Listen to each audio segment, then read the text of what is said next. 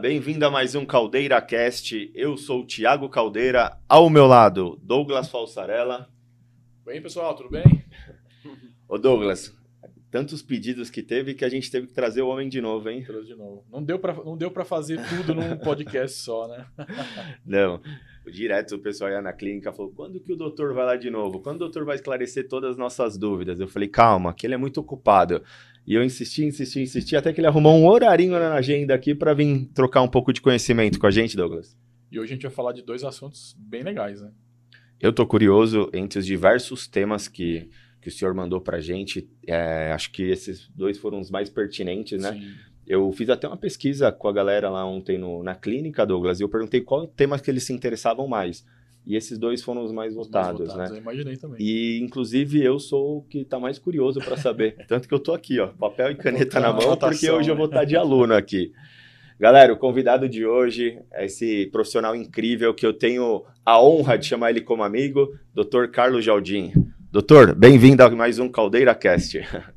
Bom, pessoal, obrigado pelo convite, tá? Claro que para mim também é uma honra estar aqui e poder compartilhar um pouco esse momento e transmitir um pouco do, do que a gente sabe, né, para o pessoal, etc, tá? Aproveitando que tivemos como base o primeiro. Bom, estamos aqui então. Na hora que vocês quiserem, manda ver. A gente falou aqui dos dois assuntos, mas a gente, a gente falou, a, a gente aqui dos dois assuntos, mas a gente não falou pro pessoal que tá assistindo a gente quais são os assuntos, né? O assunto hoje é saúde mental e os quatro pilares da qualidade de vida, que são dois assuntos bem pertinentes. Eu acredito que esse da saúde mental na pandemia, né, doutor? É, é o que mais está acontecendo com, a- com, com os pacientes conosco em sala. Sim. E hoje eu estou bem curioso. Doutor, eu sei que o senhor já se apresentou no primeiro podcast, muitas pessoas te acompanharam, mas eu gostaria que o senhor se apresentasse. Fala pra gente quem que é o doutor Carlos Jardim. Bom, o Dr. Carlos Jardim é médico, especialista em nutrologia, geriatra, clínica médico, tá? Fiz algumas outras coisas além disso, né? Tenho mestrado dentro da prática ortomolecular, tá? Eh, sou diretor clínico da clínica CJ Medicina e Qualidade de Vida.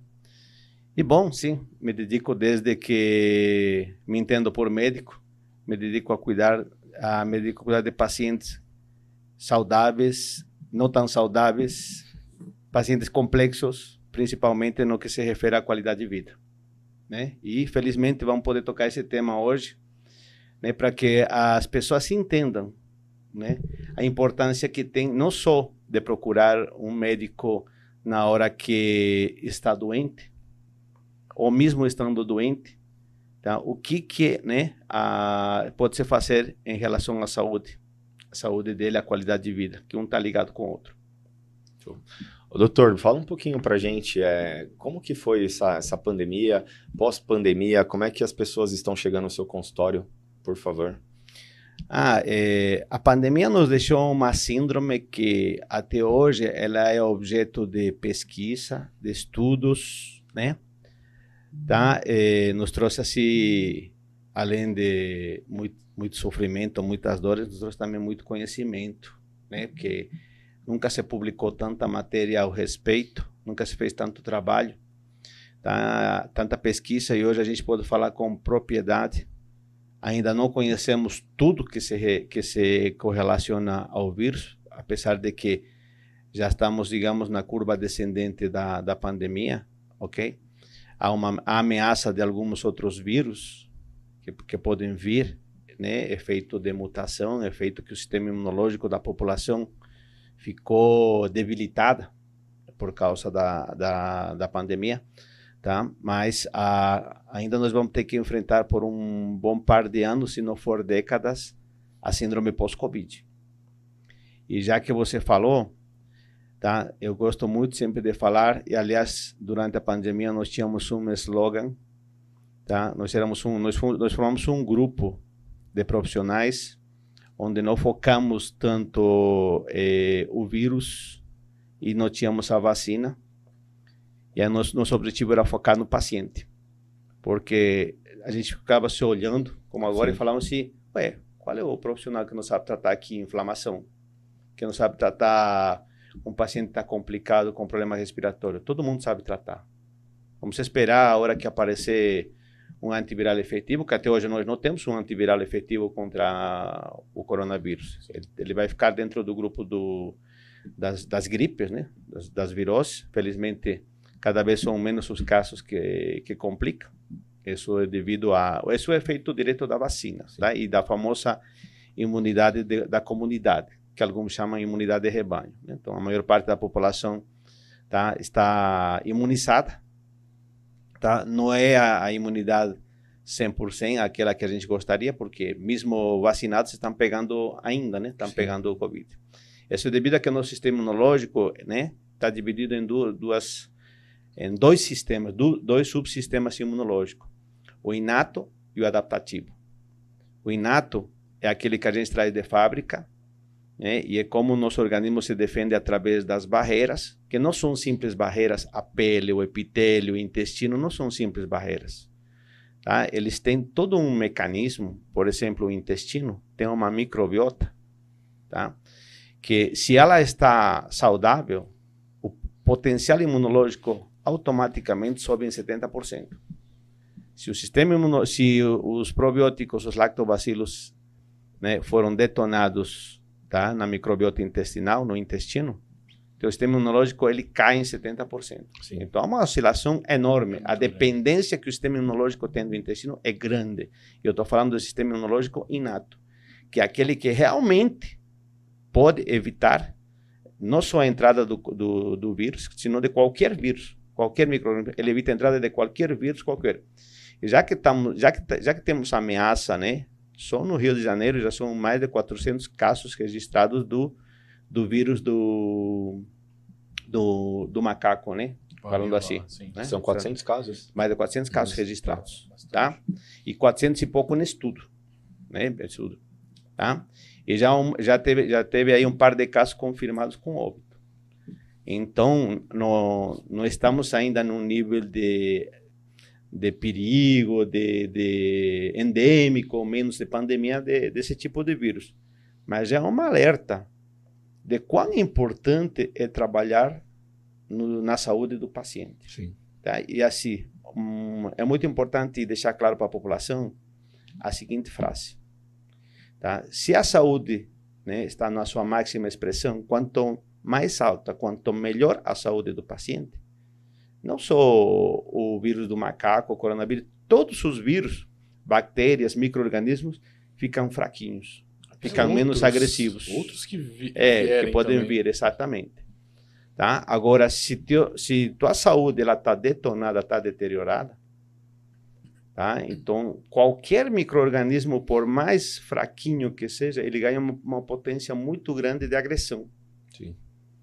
Tá? Então, o divisor das águas né? E daqui para frente extremamente importante por qualquer outra ameaça de qualquer tipo de vírus novo que for aparecer, ter a saúde em dia, ter o sistema imunológico tá?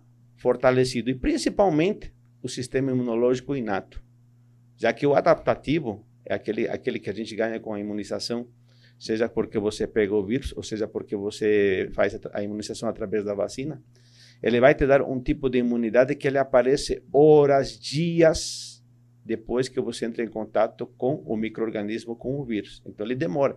E nesse tempo ele vai te adoecer. Sim. Senão a vacina de gripe não teríamos mais ninguém gripado. Sim. E temos muito gripado todo ano. É porque a vacina ele vai agir horas ou dias depois que entra o vírus no organismo. Mas até ele começar a agir, nós dependemos da imunidade inata. Se tua imunidade inata está comprometida, como eu falei, o vírus pode ser o vírus da gripe mais fraquinho, mas ele vai se tornar agressivo. Entendi. Então, o, re, o recado é muito simples. Né? Quem está nos ouvindo do outro lado, cuide de sua saúde, cuide do seu sistema imunológico, cuide dessa qualidade de vida. E isso vale até para um paciente super, hiper complicado, como um paciente com câncer. Um paciente com câncer, muitas vezes, que está nas últimas, né? de repente esse paciente, de uma hora para outra, começa a mudar seu estilo de vida, melhora a sua saúde, tá? vira e mexe. Não vou falar que todos, mas tem aquele paciente que começa uma fase de recuperação, que consiga controlar a evolução do tumor, do câncer, etc. Sim. Então, a saúde é importante para prevenir e para minimizar todo tipo de doença. Legal. Inclusive, o senhor me apresentou uma, uma paciente sua no, no Congresso Ortomolecular, que você comentou que ela está passando com o senhor, né? Já passou lá atrás. Ela é, e você falou que ela teve câncer e é incrível, Douglas, se olhar a mudança dela. Que ele mostrou uma foto, inclusive, dela, ela já estava em uma fase bem avançada, né, doutor, do câncer. E entrou com a parte nutricional, entrou com o tratamento do doutor e conseguiu é, esse bom resultado. Que bom. É, a gente falou no, no podcast passado, né, da questão hum. da, da prevenção, né? Então, é, a gente até fez, eu acho que a gente fez uma analogia, se eu não me engano, com o carro, né? Se Sim. a gente fizer as, as, manutenções preventivas do carro ali, Sim. a gente não vai, vai evitar problemas, né? E o nosso corpo é a mesma coisa, né? Então, acho que é legal a gente falar dessa questão mesmo que, que a gente propôs aqui do assunto dos quatro pilares, né? Para tentar manter essa, essa rotina aí de, de, de saudável, né? Para poder manter essa, essa imunidade alta, né?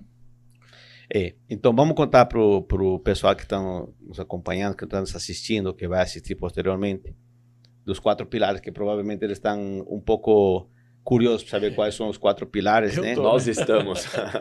Bom, para o pessoal entender, né, quando um paciente entra no consultório de um, de um profissional de saúde, vamos falar assim, profissional de saúde, porque hoje não é só médico que, que avalia o paciente. Aliás, né? Só para de, deixar claro para a população, né? E é interessante entender, eh, que eles entendam quando eles devem procurar um médico especialista e quando eles devem procurar, né, um profissional que trabalhe com a saúde, né? Então, eu acho que hoje nós temos profissionais na área da saúde, em diferentes áreas, que trabalham muito bem com a saúde. Então não é só médico. Aliás, médico provavelmente foi o, o que menos foi treinado para melhorar a saúde dos pacientes. Até porque na a primeira aula, fala assim, a primeira aula de clínica médica, quando você vai ter a primeira aula você fala, bom, finalmente vou ajudar meus pacientes. A primeira aula é sinais e sintomas que formam uma síndrome. Você já vai atrás da doença. Sim. Então, o que nós gostaríamos que o pessoal que está nos assistindo entenda, que todo ser humano, tá? Como você fez analogia com o carro, é, fisicamente, né, or, fisicamente, organicamente, temos essa analogia com o carro. Ou seja, nosso corpo uma, é uma máquina. E é uma máquina encarregada de sintetizar moléculas e reciclar moléculas. Aí depois vamos falar, se houver um tempo, sobre, sobre esses mecanismos que são muito importantes. Por exemplo, a energia que precisamos diariamente, cada ser humano precisa de um 100% de energia para estar ativo, motivado, para não ter cansaço, para não falar, nossa, chega tarde eu desligo, tá? Ou não sentir-se para baixo, meio depressivo, tá? Nós vamos ver que, ah, por exemplo, a saúde mental está diretamente ligada à produção de energia mental. Se cai tua produção de energia mental, você vai sentir com depressão, ansioso, vai ter problemas para dormir, tá? vai trazer memórias negativas do passado, Sim. que chamamos de estresse pós-traumático. Tá? Então, a energia é muito importante para o ser humano e para a saúde.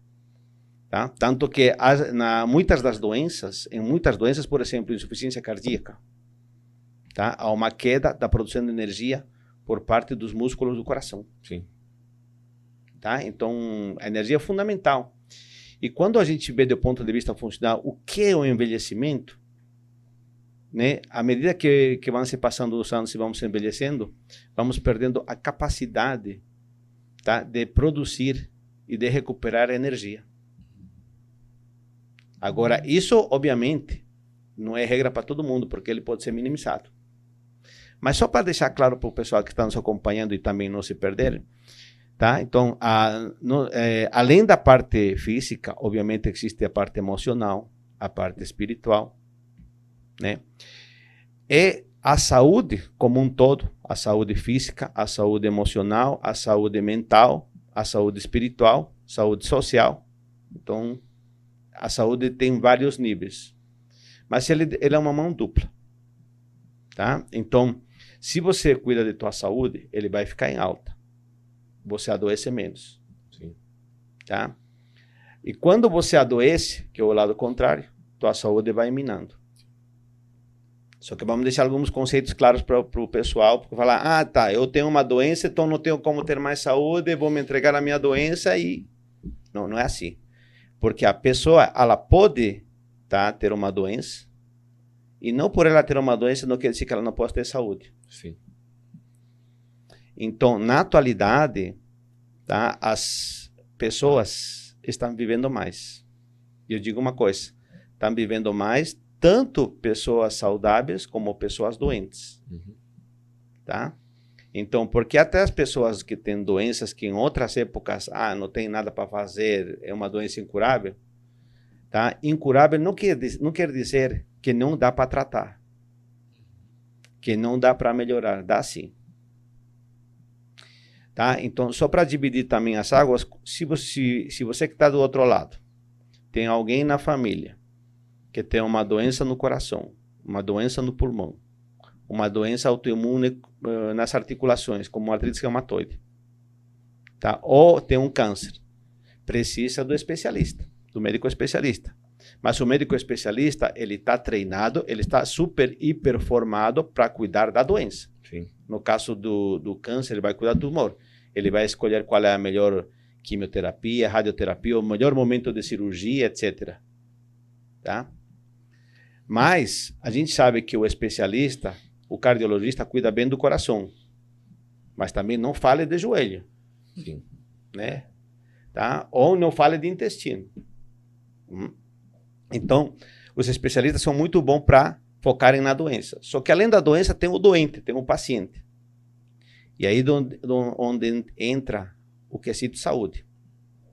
Tá? E aí não é só o médico. Então, hoje, como eu comentei recentemente, temos, felizmente, temos profissionais em várias áreas, porque se, se a gente dependesse de cuidar da saúde só com, com os médicos, não dariam conta.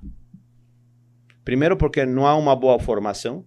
O médico, depois de formado, ele tem que procurar entender o que é saúde e se especializar em áreas para melhorar a saúde. Sim. Ok? Tá? E segundo, porque a, as outras áreas até já, já começa mais cedo. Por exemplo, quem faz nutrição tem uma vantagem, porque na primeira aula já começa a diferenciar quais são os alimentos que melhoram a condição clínica do paciente, quais são os alimentos que melhoram a saúde do sistema imunológico e quais são os alimentos que podem adoecer. Sim. Então já, já é um diferencial que, que outro, outras áreas da saúde têm. De prevenção. E é importante. Tá? E é importante, sim. Tá? Nessa questão de prevenção né? e demais. Tá? Então, na verdade, na atualidade, tá? E aí eu também queria chegar um pouco para deixar uma mensagem para todos que estão, estão nos ouvindo, que a, a saúde mudou. A saúde no século XXI não é mais a saúde do século XX. Até o século XX, que não é muito tempo atrás, tá? A, o tipo de, de medicina e de saúde que se praticava era a medicina hipocrática seguindo as leis do Hipócrates, que é considerado o pai da medicina. E o que, que Hipócrates fazia? Era um médico extremamente paternalista. Então, o que ele fala, falava era lei para os pacientes. Ninguém Entendi. podia contrariar, ninguém podia dizer o contrário. Né? Só que isso mudou. Hoje mesmo, tá, na, nas minhas consultas, tá? Ah, doutor, é, veio, veio, veio o paciente, só que ele veio com o marido, a paciente veio com o marido e mais as duas filhas, tá? Tá? Entra sozinha a paciente ou não? Entra com quem ela quiser entrar. Se ela quer entrar sozinha, entra sozinha. Mas se ela quiser entrar com o marido, entra com o marido. Se ela quiser entrar com o marido com dois filhos, entra com o marido e as duas filhas. Sim. Tá? Por que, que isso é importante na atualidade? Porque hoje não, não é mais aquela. A gente não pode mais se basear naquela medicina. Ah, tá. Você tem esses sintomas, tem essa doença e ponto. Sim. Tá? É, hoje, tá? Você mostra o plano de tratamento para o paciente, o plano como você vai investigar os sinais e sintomas que ele tem, tá? Os, o diagnóstico que ele tem, diagnóstico que pode ser reconsiderado e o tratamento. E é muito interessante quando no tratamento o paciente recebe apoio da família não, esse tratamento realmente vai ser bom. Por quê? Não, porque eu pesquisei em tal lugar, porque eu já tive experiência, porque eu já ouvi falar. Que hoje a informação está aí. Sim. Tá? A informação está aí. E no lugar de a gente ficar com o pé para trás do Dr. Google, tá? É o doutor mais Ah, famoso, inclusive. É o né? doutor mais famoso, exatamente, né? Tá? Não, quando o paciente vem e fala, não, doutor, porque eu leio isso e isso. Sim, mas para teu caso, tá? Se aplica ou não se aplica? Às vezes a pessoa, não sei se acontece com, com, com você também, da pessoa chegar lá já com o diagnóstico pronto, já que ela pesquisou no Google. Acho que é o que mais acontece, né, doutor? Ah, mas é, é o que mais acontece, mas a maioria erra bastante. Aham. Erra bastante, porque o que está no Google, ele acontece, ele tem uma correlação em 10 a 15%. Mas erra bastante, muito. Tá? E, e bom que você tocou nesse ponto, porque eh, na virada do século, a gente falando na medicina do século 21, algumas coisas mudaram para bem. Tá. Tá? Algumas coisas. Eh, no ano 2000, saiu o primeiro esboço por Watson e Crick. Watson é o pai da genética e Crick é um cara gênio em computação. Bom, pelo menos da época, era o gênio da computação na época que ah, se juntou ao Watson e entre os dois completaram o sequenciamento do genoma humano. O primeiro esboço é lançado no ano 2000 e a publicação oficial vem em 2003. Tá? Eles completam o sequenciamento do genoma humano e a partir daí nasce tá, uma nova era tá, da genética que chama-se genoma. Uhum. Nascem as ciências que chamamos na atualidade de ciências ômicas. Por quê? Porque falamos em genoma, transcriptômica, proteômica, metabolômica, lipidômica, tudo palavrão para o pessoal que está escutando, mas talvez um deles deve ter ouvido falar nutrigenômica. Na nutrigenômica, por exemplo, que, que é uma área que estuda dentro de, de- do genoma, é uma ciência dentro do genoma, ele estuda a influência que os alimentos têm de forma positiva sobre os genes. Que a gente vai falar um pouquinho mais disso, tá? Então, primeiro, tá? Se completa o sequenciamento do genoma humano e a partir disso começam, né, as pesquisas relevantes dentro da genética. Não que antes não era relevante, só que a visão anteriormente era identificar ah, tem um cromossoma a, a mais, o DNA quando ele quando ele está dentro das células, ele está na forma de cromossomas, que é a forma compactada, né? Se conhece, está na forma de H. Tá? Esses cromossomas, só para vocês terem ideia, ele tem que estar bem compactadinho, porque se o DNA estiver totalmente descompactado, o DNA, ele vai daqui até o Plutão, dá a volta e ele faz seis vezes a volta daqui até Plutão. O múmica, cromossomo úmico é o DNA. Pra você ver o tamanho do comprimento que ele tem, né? Tá? Dá seis vezes a volta ao Plutão. Então é algo extremamente comprido. Então imagina o nível de perfeição na compactação que ele tem que ter. E vem a pergunta, por que, que o DNA se compacta? Que é para proteger a informação que ele tem. Entendi. Que essa informação não pode se expressar simplesmente assim. Na realidade, tá? A expressão do, da informação que está no DNA, ele é um pouquinho, ele é um pouquinho dificultado. Não é uma coisa assim muito simples, muito fácil de acontecer. Mas foi importante, como eu disse para vocês, depois que nasceu né, a ciência sômica, se foi completado o sequenciamento do genoma humano, mudou o perfil de pesquisas. Então, ah, nesses 20 anos, quase 20 anos, é, o ano que vem vai dar 20 anos de pesquisa, né? 2023, 23, né? Ah, tá 20 anos de pesquisa, muita coisa temos aprendido. Mas ainda é pouco. É porque a quantidade de genes, né, de informação que existe no genoma é impressionante. Imagina. É, só para vocês terem uma ideia, né?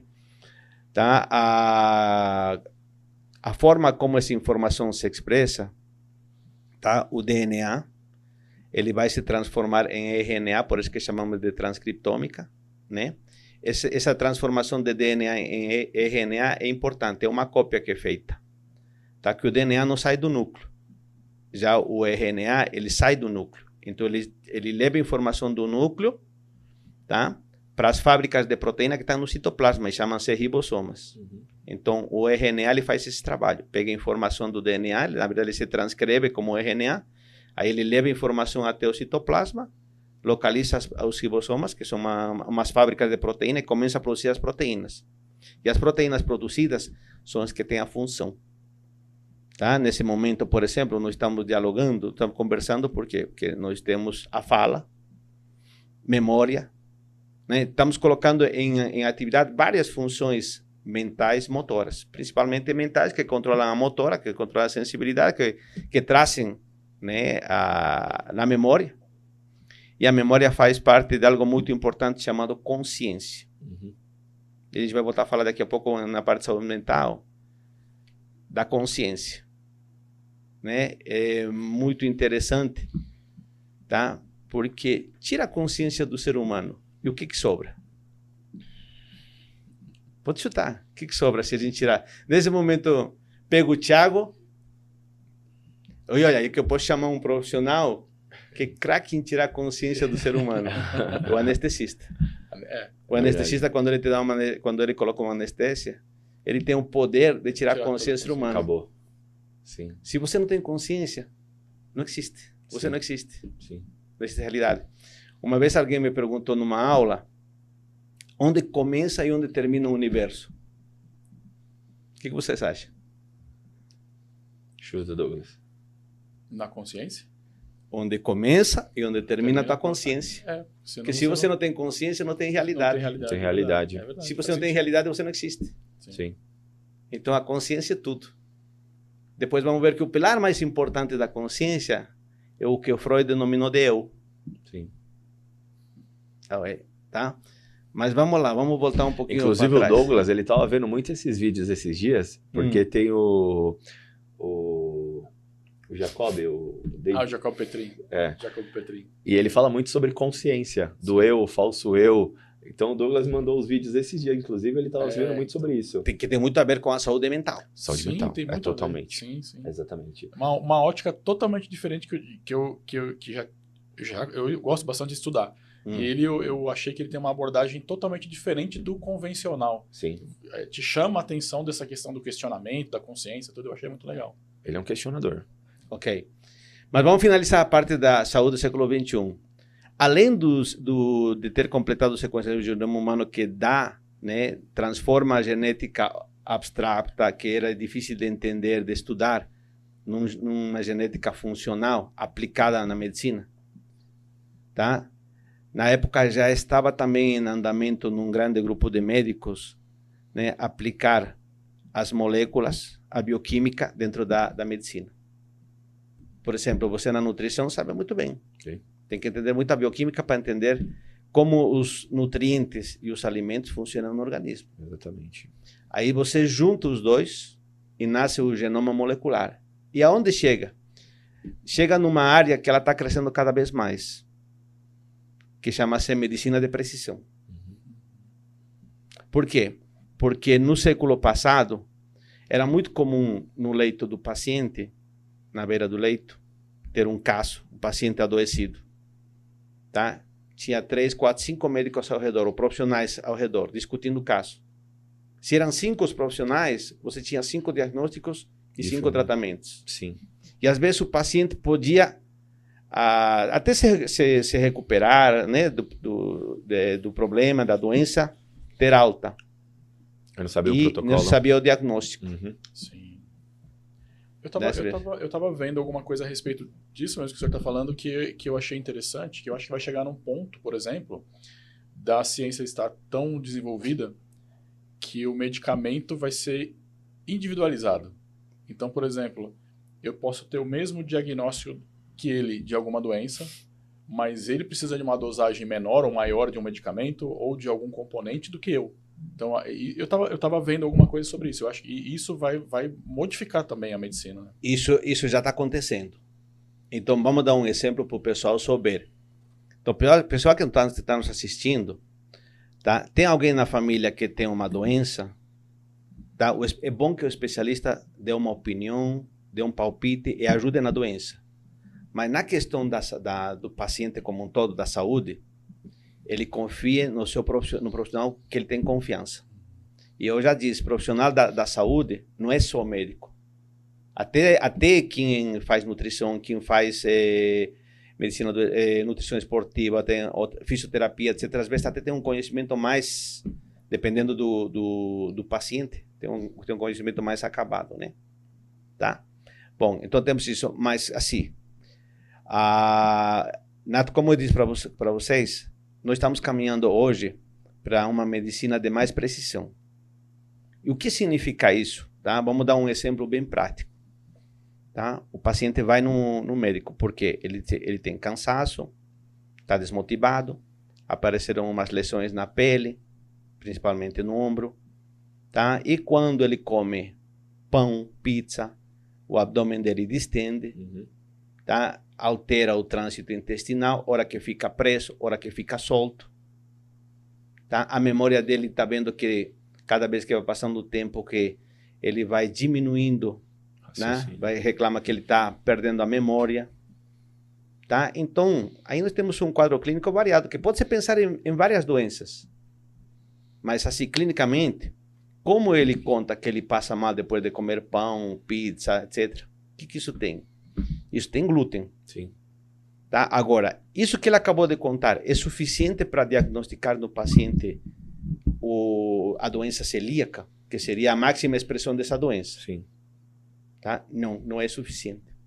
Porque pode ser outra coisa. Sim. Né? Se ele tiver dores articulares, pode ser uma artrite reumatoide. Tá? Se ele tiver asma, pode ser um outro, um outro problema autoimune. Então, a forma de, de, de se apresentar né, da, da intolerância ao glúten é da forma mais variada. Se a repressão a representação máxima, a patologia mais grave é a doença celíaca. Felizmente, tá? 5 a 10% dos pacientes com intolerância ao glúten podem ter doença celíaca. Então é pequeno o percentual, tá? Mas na, antigamente, tá? O diagnóstico ficava por aí. Hoje não. Hoje nós temos marcadores de atividade de doença de glúten, tá? São três muito conhecidos: antigliadina, antitransglutaminase e antiendomício, tá? IgA e IgG. Esses marcadores, quando estão elevados, eles me informam que além do quadro clínico há atividade de doença para glúten. Então, somado o quadro clínico mais o exame de laboratório, eu já posso dizer que esse paciente tem hipersensibilidade ao glúten. Sim. Agora, se é celíaco ou não é celíaco, ainda não sei. Então, nós temos na atualidade testes genéticos que, inclusive, o plano de saúde já paga, que são os testes genéticos para intolerância ao glúten. HLA-DQ2, HLA-DQ8, HLA-DQ7, tá? E alguns outros genes aí que podem ser estudados. Os dois mais importantes são HLDQ2 e DQ8, tá? Esses genes podem vir positivo ou negativo. Tá? Olha que interessante. Se ele vem positivo, que é o que o livro vai te mostrar, o paciente tem clínica, tem atividade de doença, porque tem os anticorpos, e tem os genes que deram positivo. Tá? Homocigoto ou heterocigose, que é a forma como, como que ele vem. Homocigose, homocigose normalmente é um pouquinho mais agressivo, heterocigose é mais benigno. Mas ele deu positivo. Até aqui eu, eu confirmo que o meu paciente tem clínica, tem atividade de doença para o glúten e tem mutação genética para o glúten. É Mas ainda não posso falar que ele tem doença celíaca. Entendi. Tá? Porque para eu confirmar que ele tem doença celíaca, ainda tenho que fazer a biópsia uhum. intestinal, onde ele vai me mostrar. Então, hoje, o diagnóstico de doença celíaca se faz com a clínica, com os marcadores de atividade de doença com o teste, teste genético e a biópsia. Ah, por que, que não faz a biópsia logo de cara? Que a biópsia é invasiva. Então, uhum. não vou sair biopsiando todo mundo. Sim. Tá? Já que os outros procedimentos são menos invasivos, então, menos paciente. Quem que vai para a biópsia? Aquele que tem a mutação com atividade de doença. Tá? E olha que interessante, né? Como, como ah, vamos separando o joio do trigo. Porque esse é o, o, o, quadro clássico. Então, se você tem a clínica, o laboratório, o teste genético e a biópsia, ah, esse paciente sim.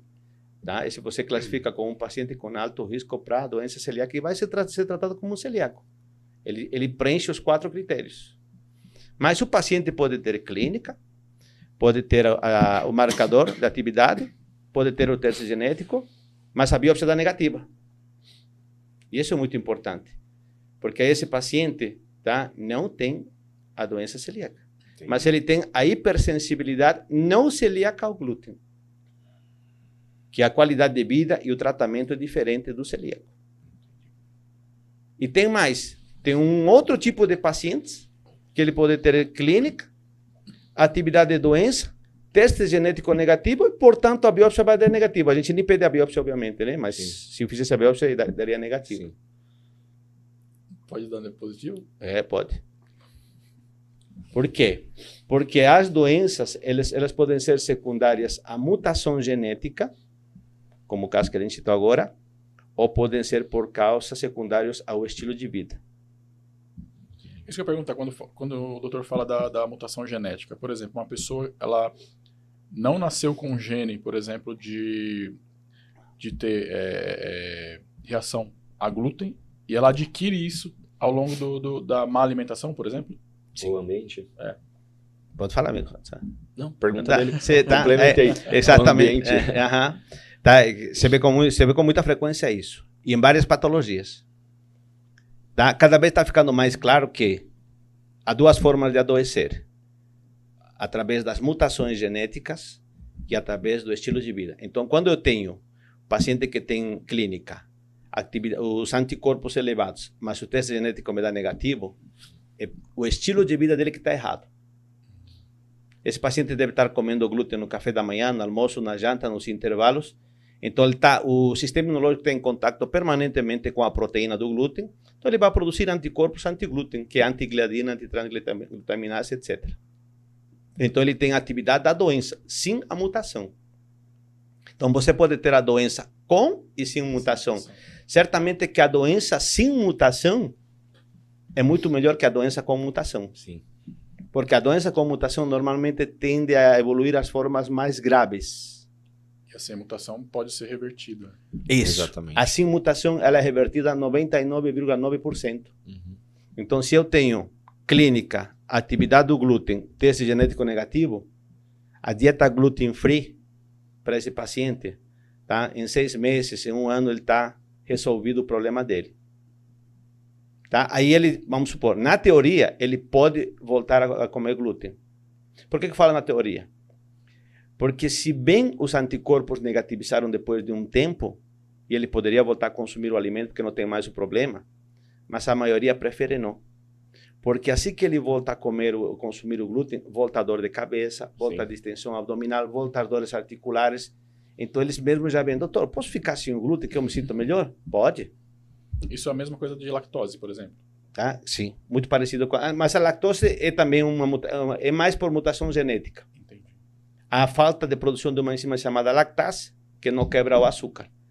Mas hoje isso pode ser resolvido através aquele paciente que realmente quer manter ah, algum derivado do leite na sua dieta, tá? Então se introduz uma enzima chamada lactase. Então há algumas formas de resolver. Agora, vou te dar um outro exemplo, só para o pessoal que não está acompanhando eh, pensar junto com a gente, porque pode se apresentar no caso deles. Ele pode não ter clínica, ele faz, medem os anticorpos, dá negativo, ele assim, de curioso, ah, eu quero saber se eu tenho uma mutação. E ele pede para o profissional, doutor, pode me pedir o pedido para ver se eu tenho a mutação do glúten ou não, o teste genético? Ele vai e faz o teste genético e dá positivo. Pode acontecer. E nesse caso, é também interessante, porque esse precisa fazer prevenção. Esse é o paciente que vai para a prevenção. prevenção. Entendi. Uhum. Nesse paciente tem que diminuir ou tirar o glúten para ele não desenvolver doença secundária ao glúten. Agora, podemos ter também o caso de que ele tenha, não tenha clínica, tem os anticorpos que marcam a atividade e o teste genético dá positivo. Tá? Ah, doutor, já tem uma mutação, então não tem mais sentido fazer é, mudar minha alimentação, né? Posso comer glúten, doutor, já estou fodido mesmo, então mantenho. Esse paciente que mais precisa mudar seu estilo de vida. Que se ele fizer o tratamento certinho, ele anula o problema genético. Ele controla o problema genético. Então, uma coisa que é importante, porque hoje está tá muito na, moda, na modinha, né? Uma modinha de fazer o teste genético. Sim. O paciente já vai. Se, ou ele já vai, já pede, ou ele mesmo vai no laboratório, e se viaja, então, está para fora e sabe que tem alguma promoção fazendo exame genético, tem muito paciente que foi para os Estados Unidos, foi para o Canadá, foi para a Europa, já volta com o seu teste genético, tá? E um teste genético inespecífico, né? Tá? Ah, primeiro, ter a mutação não significa que ele vai necessariamente morrer por essa doença. Tá? O mais importante é sempre o estilo de vida que ele leva alimentação, Tudo que ele, tudo está relacionado ao estilo de vida dele, tá? O estilo de vida, ele tem um potencial de te adoecer de 70 a 95%. Tá? A herança ou a mutação genética, ele tem um potencial de te adoecer de 5 a 30%. Menor, né? É, então, a mutação não tem cura, mas o controle dele é o estilo de vida do paciente. É, e esse estilo de vida, por exemplo, principalmente do glúten, eu posso falar eu mesmo, né? Hum. A minha falta de tempo, às vezes, me faz ter problemas com, com o glúten. Porque, por exemplo, quando eu tenho a paciência de ir lá e de fazer ovos de manhã, por exemplo, no café da manhã, eu fico tranquilo. Mas o dia que eu acordo, acordava, né? Sempre, é, sempre corrido e tudo mais, e é, é o café da manhã é aquele clássico. Café e o pãozinho ali com, com manteiga. Passava um tempo, eu ficava com aquela sensação de tá, de tá pesado, de estar tá com o refluxo aumentado, de ficar com aquela sensação Distensão de abdominal. Então, assim, é, é, é, o estilo de vida mesmo, né? A então, energia acaba mais a rápido. Energia acaba mais rápido, exatamente. Tá? Então, são sintomas relacionados ao glúten. Bom, é aí que vem é, o que eu sempre falo, porque muitas vezes o paciente pega informação de alguma mídia, etc., está correto. Se ele pegou uma informação de qualidade, tem que mais se aplicar, tem que mais se aproveitar, etc. Né? Tá? Mas às vezes não é suficiente essa informação. Então, quando e eu sempre dou a seguinte recomendação: se, se o que você está aprendendo, do que você está acompanhando, está te servindo e é suficiente, está tudo bem. Mas quando você vê que não é suficiente, tá? É importante a orientação, porque, é, por exemplo, um plano alimentar na atualidade Tá? Já, não, já não tem mais aquela situação onde o profissional, quem faz aqui, a nutricionista chega e fala: Ó, oh, essa é sua dieta, você tem que fazer direitinho a dieta. Você vai tomar café da manhã às 8 da manhã, você vai almoçar às 13 horas e você vai jantar às 6 da tarde. Não tem mais história. Porque hoje nós vivemos um mundo, a, a, a modernidade que trouxe muita coisa, mas também modificou completamente o ritmo circadiano do ser humano. Sim. E como que você fala para uma pessoa que começa a trabalhar às quatro da tarde e vai até meia-noite? O que, que você fala para uma pessoa que trabalha, que, que trabalha só à noite? Que é um segurança. Então, na atualidade, tá, nós não adaptamos mais o paciente à dieta. Uhum.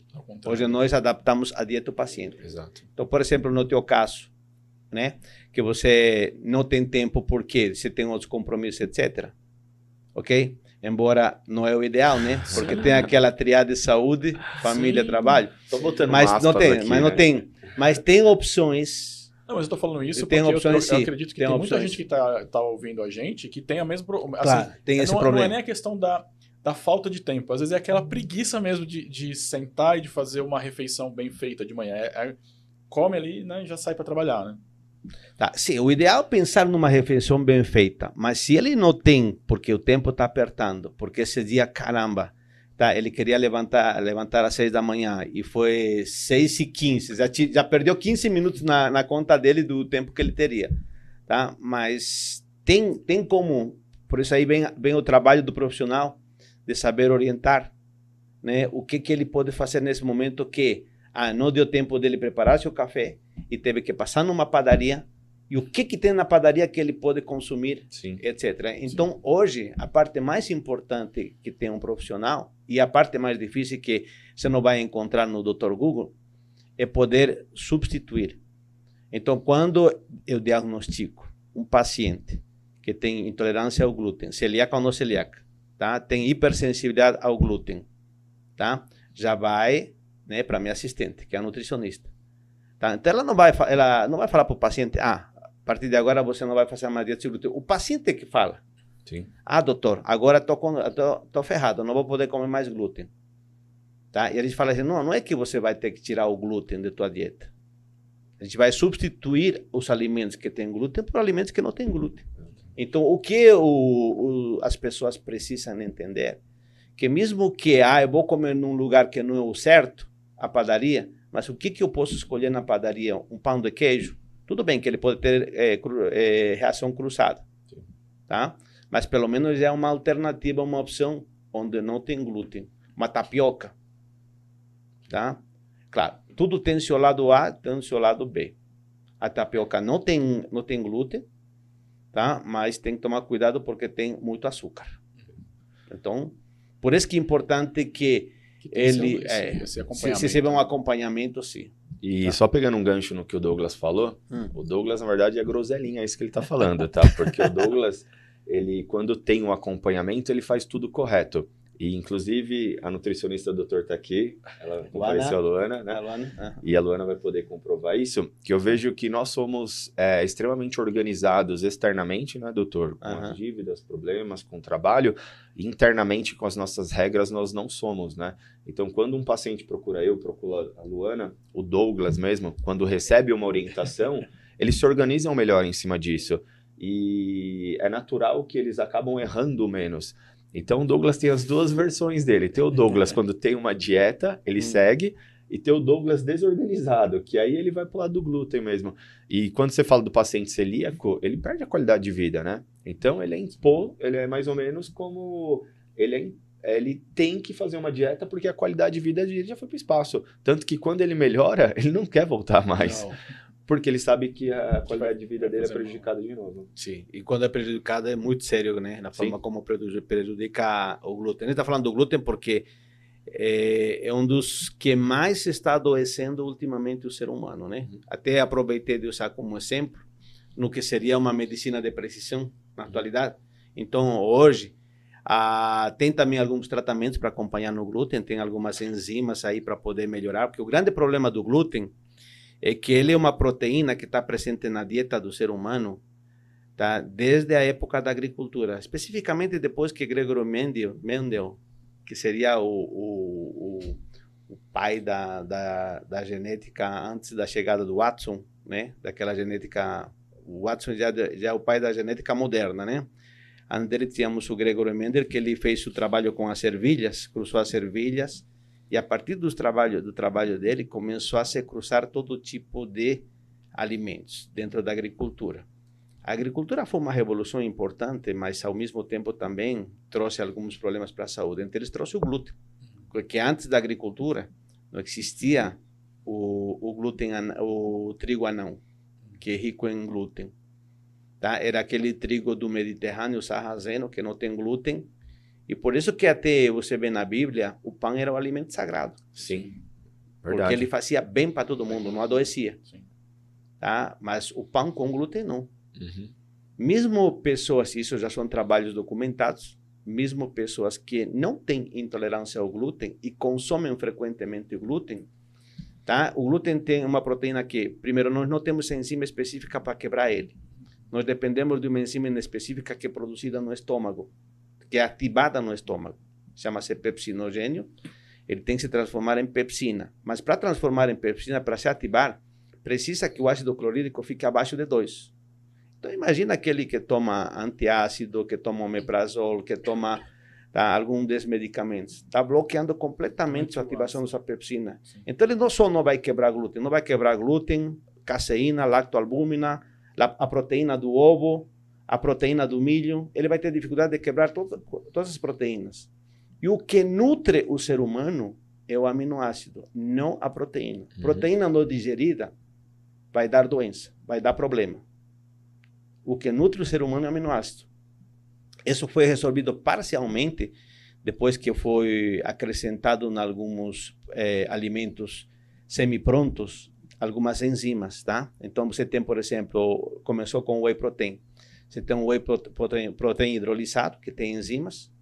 Tem o isolado e o concentrado, né? Que já são a, a forma mais ah, predigerida, por É ia falar. predigerida já como tivesse quebrado, que essa é a parte mais importante, que a proteína ela seja quebrada e vire aminoácido, Ve- seja de produto de origem animal, seja de origem vegetal.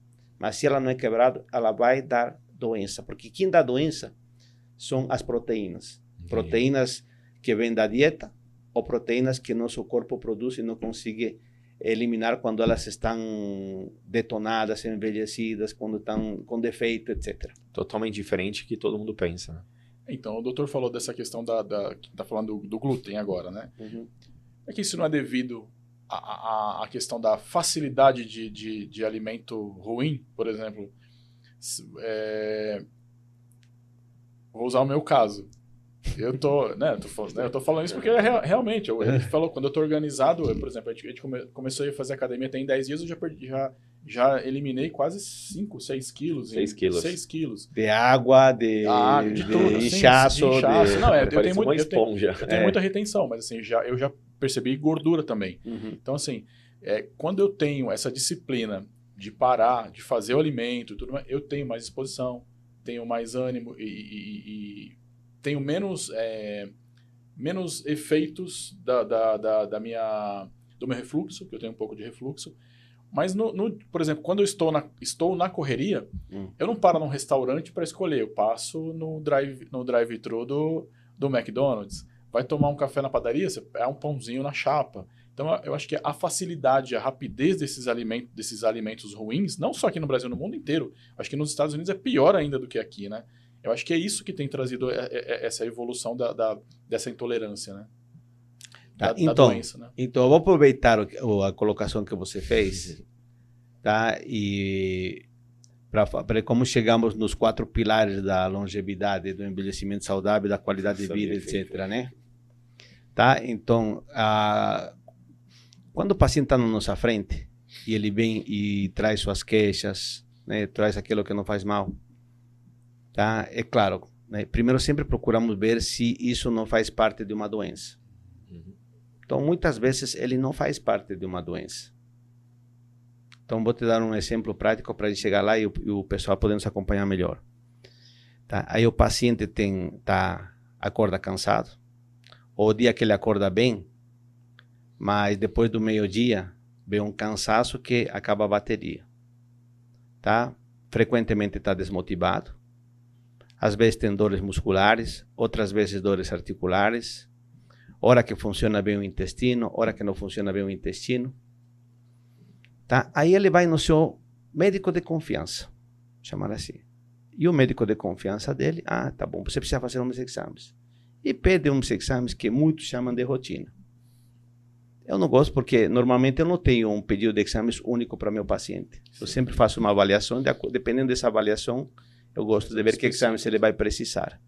Mas ele pede pede hemograma, perfil lipídico, perfil de colesterol, glicemia, insulina, tiroides, função renal, função hepática, todas as funções que ele pode avaliar.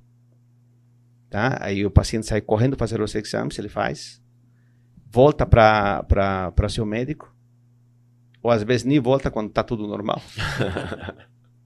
Que é difícil. Mas vamos né, supor que ele volta. Volta aí e fala assim, né? Doutor, meus exames.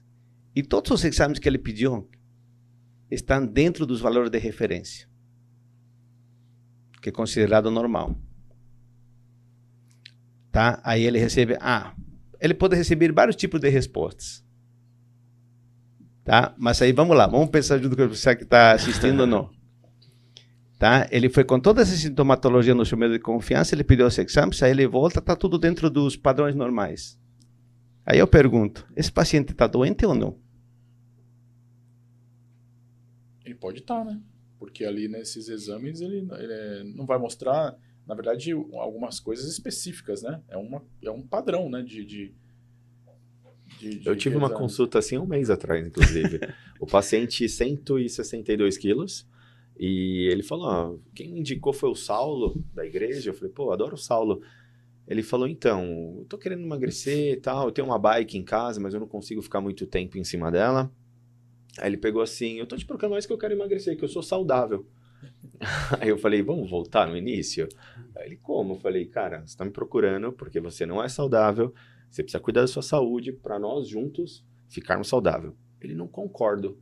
Eu falei, por que você não concorda? Ele falou, porque eu sou saudável, eu te provo. Eu falei, como? Ele, meus exames de sangue, tá tudo ok. Aí eu falei, segunda alternativa. você não é saudável, você pesa 162 quilos, você acabou de falar que você não consegue ficar mais 10 minutos em cima da sua bike por causa do seu sobrepeso. E nós dois juntos vamos fazer ou você ficar saudável. Ele falou, caramba, você bate aqui, né? Falei, não, é porque eu não posso iniciar uma consulta, né, doutor? O paciente com 162 quilos, convicto que ele é saudável. Por causa dos exames, não tem como, cara. Então, os exames são uma prova de que o paciente está ou não está doente. Então, esse paciente que veio com os exames normais não está doente. Uhum. Que se você não tem a prova, como é que você vai condenar um paciente que ele está doente? Sim. Então ele não está doente. Mas tem uma coisa importante que você bateu a tecla. Esse paciente não está doente, mas também não está saudável. Uhum. Sim. E essa é a parte que a gente precisa desgrudar.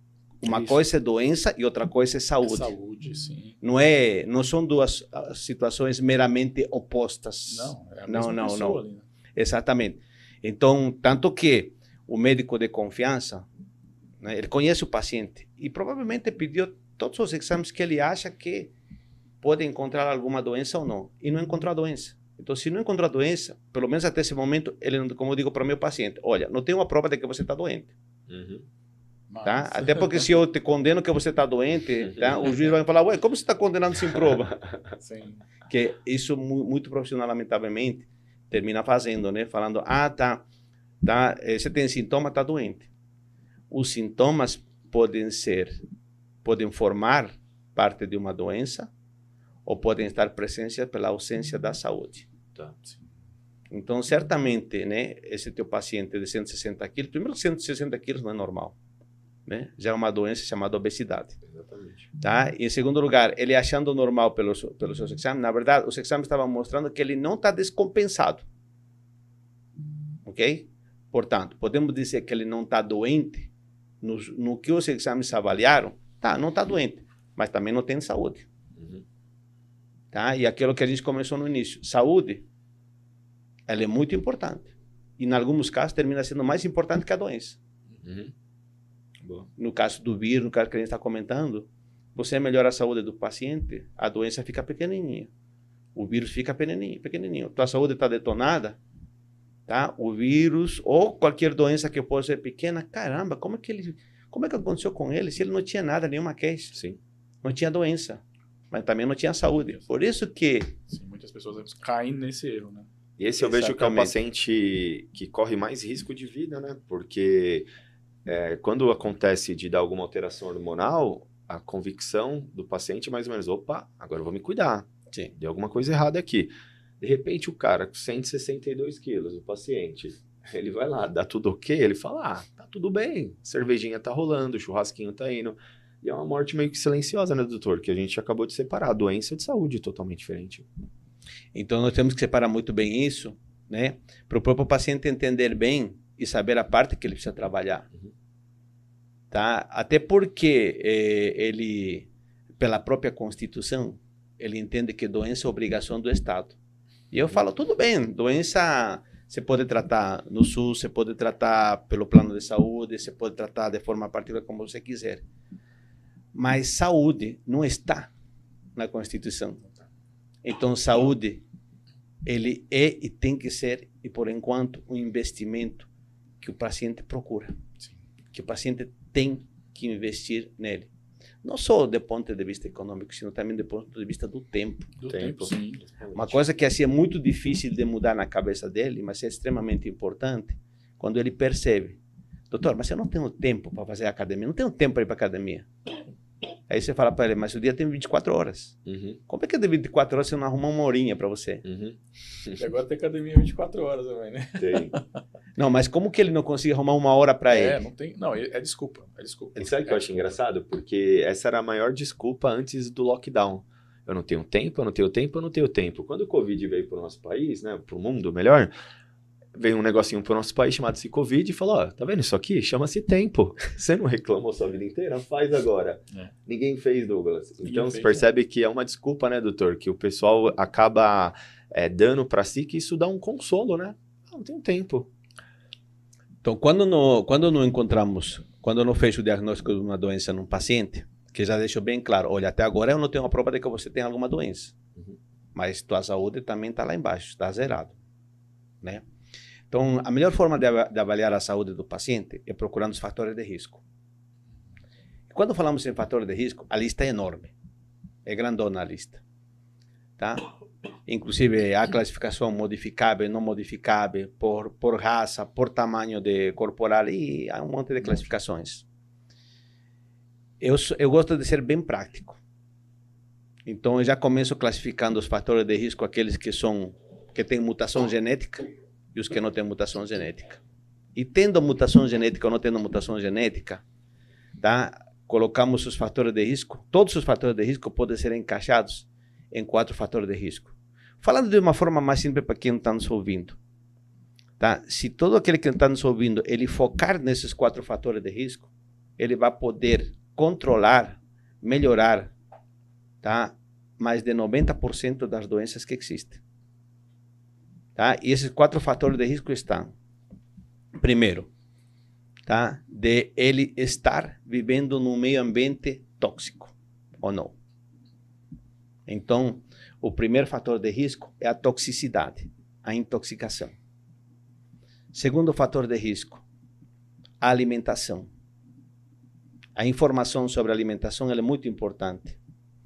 Porque na atualidade há uma apologia muito grande a falar bem ou mal de um alimento. Os cinco melhores alimentos para o coração. Os cinco alimentos que atrapalham a testosterona. E cada hora muda isso, né? Porque o ovo era bom com gema, sem gema, depois o café é bom, o café não é bom, depois o arroz o é abacate, bom, o abacate, coitado, o é, abacate, como foi condenado. Hoje é o alimento top. É, é, Mas ele foi condenado por muito tempo. verdade. Entendeu? Uhum. Terceiro, o sedentarismo. E o quarto, o fator emocional. Vamos chamar como estresse crônico, Uhum. tá? Mas está muito ligado ao fator emocional. Então, já que colocamos saúde mental, vamos falar primeiro da saúde mental, se vocês topam. E depois a gente passeia pelos outros três, se vocês querem, Eu super top. Maravilha. Eu tô aqui nele já. tá? Mas vamos lá. Quer Qual é a curiosidade uma- que vocês uma têm sobre a uma saúde per- mental? Uma perguntinha aqui antes de, de passar pelo tópico, que eu achei que tá, que tá pertinente aqui, ó. Estilo, que a gente falou de estilo de vida. Resume-se a alimentação, exercício físicos e qualidade do sono? Isso é uma triade que ajuda. Mas você vai ver que nesses quatro que a gente falou, estilo de vida. Estilo de vida é, tá? Você trabalhar o teu fator emocional, que já vamos falar sobre ele, ou seja, saúde mental. Tá? Tá? E a saúde mental depende diretamente não do que muita gente pensa, autoestima. Uhum. A autoestima, como o nome diz, ele levanta a tua estima, mas na hora que ele deixa de levantar, ele cai. Sim. Então a autoestima é igual a uma montanha russa, ele sobe e desce, sobe e desce, sobe e desce. Isso não é bom para o ser humano a médio e longo prazo. Sim. A curto prazo a autoestima é maravilhoso, mas a médio e longo prazo não resolve nada. Quem vai resolver a longo prazo teu problema é se você trabalhar no eu. Então a saúde mental está ligada à consciência e a consciência tem seu principal pilar na construção do eu, que começa lá desde que você é pequenininho. Tá? Segundo fator importante dentro do estilo de vida, alimentação.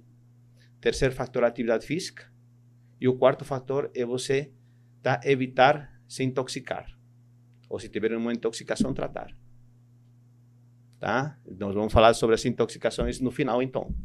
Que a gente usa esse quarteto, que eu falei que ia falar dos quatro. Quatro, sim. Então, dentro da saúde mental, entra a questão do sono, que ele comentou.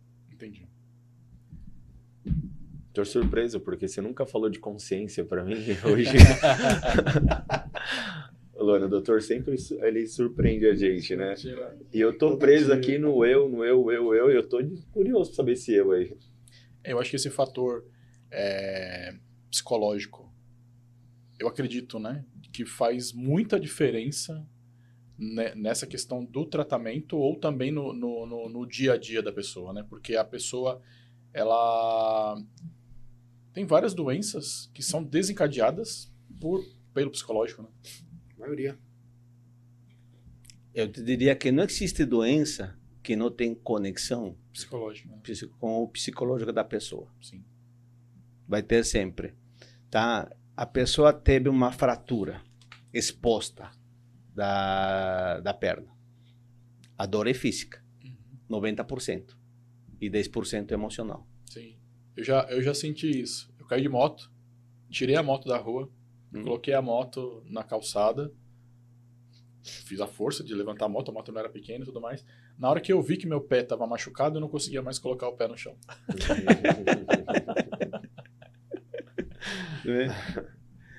Tá? É. Tá? E esse é um dado interessante, né? Tá? Bom. Ah, Teve uma aula que eu estava na, na, na, faculdade, no segundo ano, fazendo fisiologia. Tá? E claro, a gente estuda todos os mecanismos, etc. Era uma matéria que eu sempre gostei muito. Né?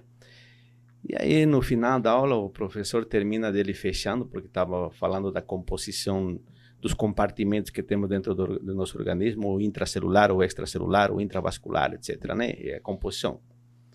E aí ele resumiu falando que nós somos é, equivalentes, fazendo analogia com o tubo de ensaio.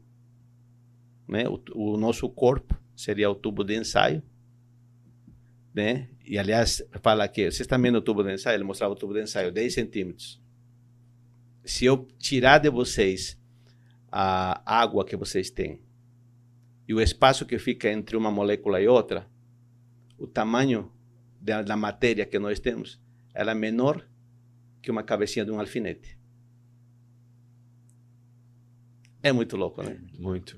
Agora eu vou te deixar mais mais louco ainda. Aí ele te, depois que ele faz essa analogia de que ah, nosso corpo é igual a um tubo de ensaio que tem água, nós somos 60% de água ao nascer. Ao, quando envelhecemos, ficamos com mais de 50% de água. Quanto mais água você preservar ao longo de tua vida, mais saudáveis são teus tecidos. Então, essa história que fica martelando, beba mais água, beba mais água, se você não tem problema de coração não tem problema de rim, beba mais água. Só não pode beber mais água quem tem problema de coração e de rim, porque vai, vai descompensar o coração uhum. e o rim não vai, não vai ter como filtrar, então ele vai se demasiar. Uhum. Mas se você não tem problema de coração de rim, beba mais água, porque água é importante. Quanto mais água você preserva na vida, na vida mais saudáveis são os teus tecidos. Então somos um tubo de ensaio que temos água e dentro estão as moléculas. E todos os nossos tecidos, células, estão formados por moléculas. Né? E aí ele comentou no final da aula, é, porque tudo que está no macrocosmos está no microcosmos. Né? Isso foi lá no ano 1800 e pouco. Você perguntou bem para os meus 80 anos, né? tá? Bom, é, não, mas é, ficou na minha cabeça isso. E esse ano, de, depois do, do lançamento do telescópio James, ele pós, é, pós James, James alguma coisa, James, o novo telescópio, as imagens que ele mandou do universo, a primeira coisa que começaram a estudar foi a composição bioquímica do universo. Cara, a composição bioquímica do universo é a mesma composição bioquímica que temos no nosso corpo as mesmas moléculas que existem no universo, na, a quantidade de moléculas que existem no universo, vamos supor, a tanto por cento de ferro, tanto por cento de oxigênio, nitrogênio, é a mesma composição do nosso corpo. É muito curioso isso. Aí eu pergunto para vocês, nós somos seres mortais ou imortais? Uhum. É uma pergunta filosófica, mas tudo bem. É, tá acabando com eu. E a Mas, galera tá aqui presa também. Aqui, se for pensar, tá eu. Se for, tem, eu acho que tem os dois lados, né? Se você for pensar, por exemplo, da consciência, nós somos mortais. Mas na questão de matéria, imortais, né? Ao contrário. Ao contrário? Ao contrário. É, nesse momento, o, o cálcio que está nos nossos ossos, o ferro que está no nosso sangue, tá? o fósforo que está formando parte das moléculas de ATP, etc., eles foram formados na morte de estrelas oxigênio, hidrogênio, nitrogênio, que são importantes, foi formado no nascimento de estrela. Então, nós somos o resultado de nascimento e morte de estrelas. Então, a nossa parte imortal é a consciência. Uhum. Ou vamos chamar de espírito, energia, como você quiser denominar, que vem de alguma parte do universo. Tá? E ele vira, né? ele se materializa o dia que o material genético do papai se encontra com o material genético da mamãe. Tá? Nascemos, pelo menos do ponto de vista celular, nasce a primeira célula, mas a célula já tem todas as características do que vai representar o ser humano no futuro. Né? Tá? E essa parte física, esse corpo vai te acompanhar ao longo da vida, através do processo de envelhecimento que envelhecimento parece uma palavra todo de ruim, né? Tá? Na verdade, se você não envelhece, se você não envelhece, você não evolui na tua consciência. Uhum. Então tem um benefício envelhecer, que é evoluir na consciência. Sim. Deteriora a parte física, uhum. que é a parte que é mortal. É a parte que nasce com essa primeira célula e o dia do, do óbito desaparece, né? Tanto que tem aquele ditado: morremos uma vez. Uhum. E quantas vezes vivemos? Eu gosto desse tipo de, de, de Sim, sim, mas é o povo também deve estar proporcionalmente, né? acompanhando É, lá. Tá acompanhando, o pessoal tá preso. aqui. Tá preso. Falou que tá presa no eu aí também. Nós Mas temos, nós temos, né, vivemos todos os dias. Sim. Sim. Que na hora que você vai dormir, né, o sono, que representa? Desligar tua consciência. Uhum. O anestesista que eu falei, ele vem, tira tua consciência e pode se realizar uma cirurgia que você não sente nada. Aí tira a anestesia, volta a tua consciência. Ah, o ato olha, de dormir é a mesma coisa. Você desliga automaticamente, você desliga internamente a tua consciência, tá? E não desliga a mente, desliga a consciência. E quando você acorda, que se ativa a parte da vigília, você religa a tua consciência. Tanto que a vigília está muito conectada com a consciência. Tá. Olha que, que interessante. Eu assisti um, um filme recentemente Hum. que saiu daquele, daquelas, daquela molecada que ficou preso na caverna, na Tailândia. Uhum. Ah, é. Sim. Sim, sim, sim. E uma das. Da, de, e a maioria. ah, eles foram resgatados Hum. dessa forma, porque eh, um, um dos, dos mergulhadores viu que quando a, a pessoa se desesperava na água, ela poderia morrer. Então o que eles fizeram? Anestesiaram a- a- as crianças, elas ficaram inconscientes com o respirador e foram atravessar todo Atravessaram todo mundo aí. Do... É, porque a Isso. consciência ela Tiraram a consciência para poder tirar do lugar de tirar do perigo. lugar de perigo, exatamente. É, Isso foi, foi uma jogada de gênio isso daí. Mas Sim. foi muito bom. Foi muito... Ah, essa tática foi muito boa, que agora se recomenda, né? sim, Tá? Se recomenda. E provavelmente, né, as, as viagens que estão se planejando para Marte, etc., acontecem dessa forma. Entendi. exatamente. Tá? É que Vai é- anestesiado.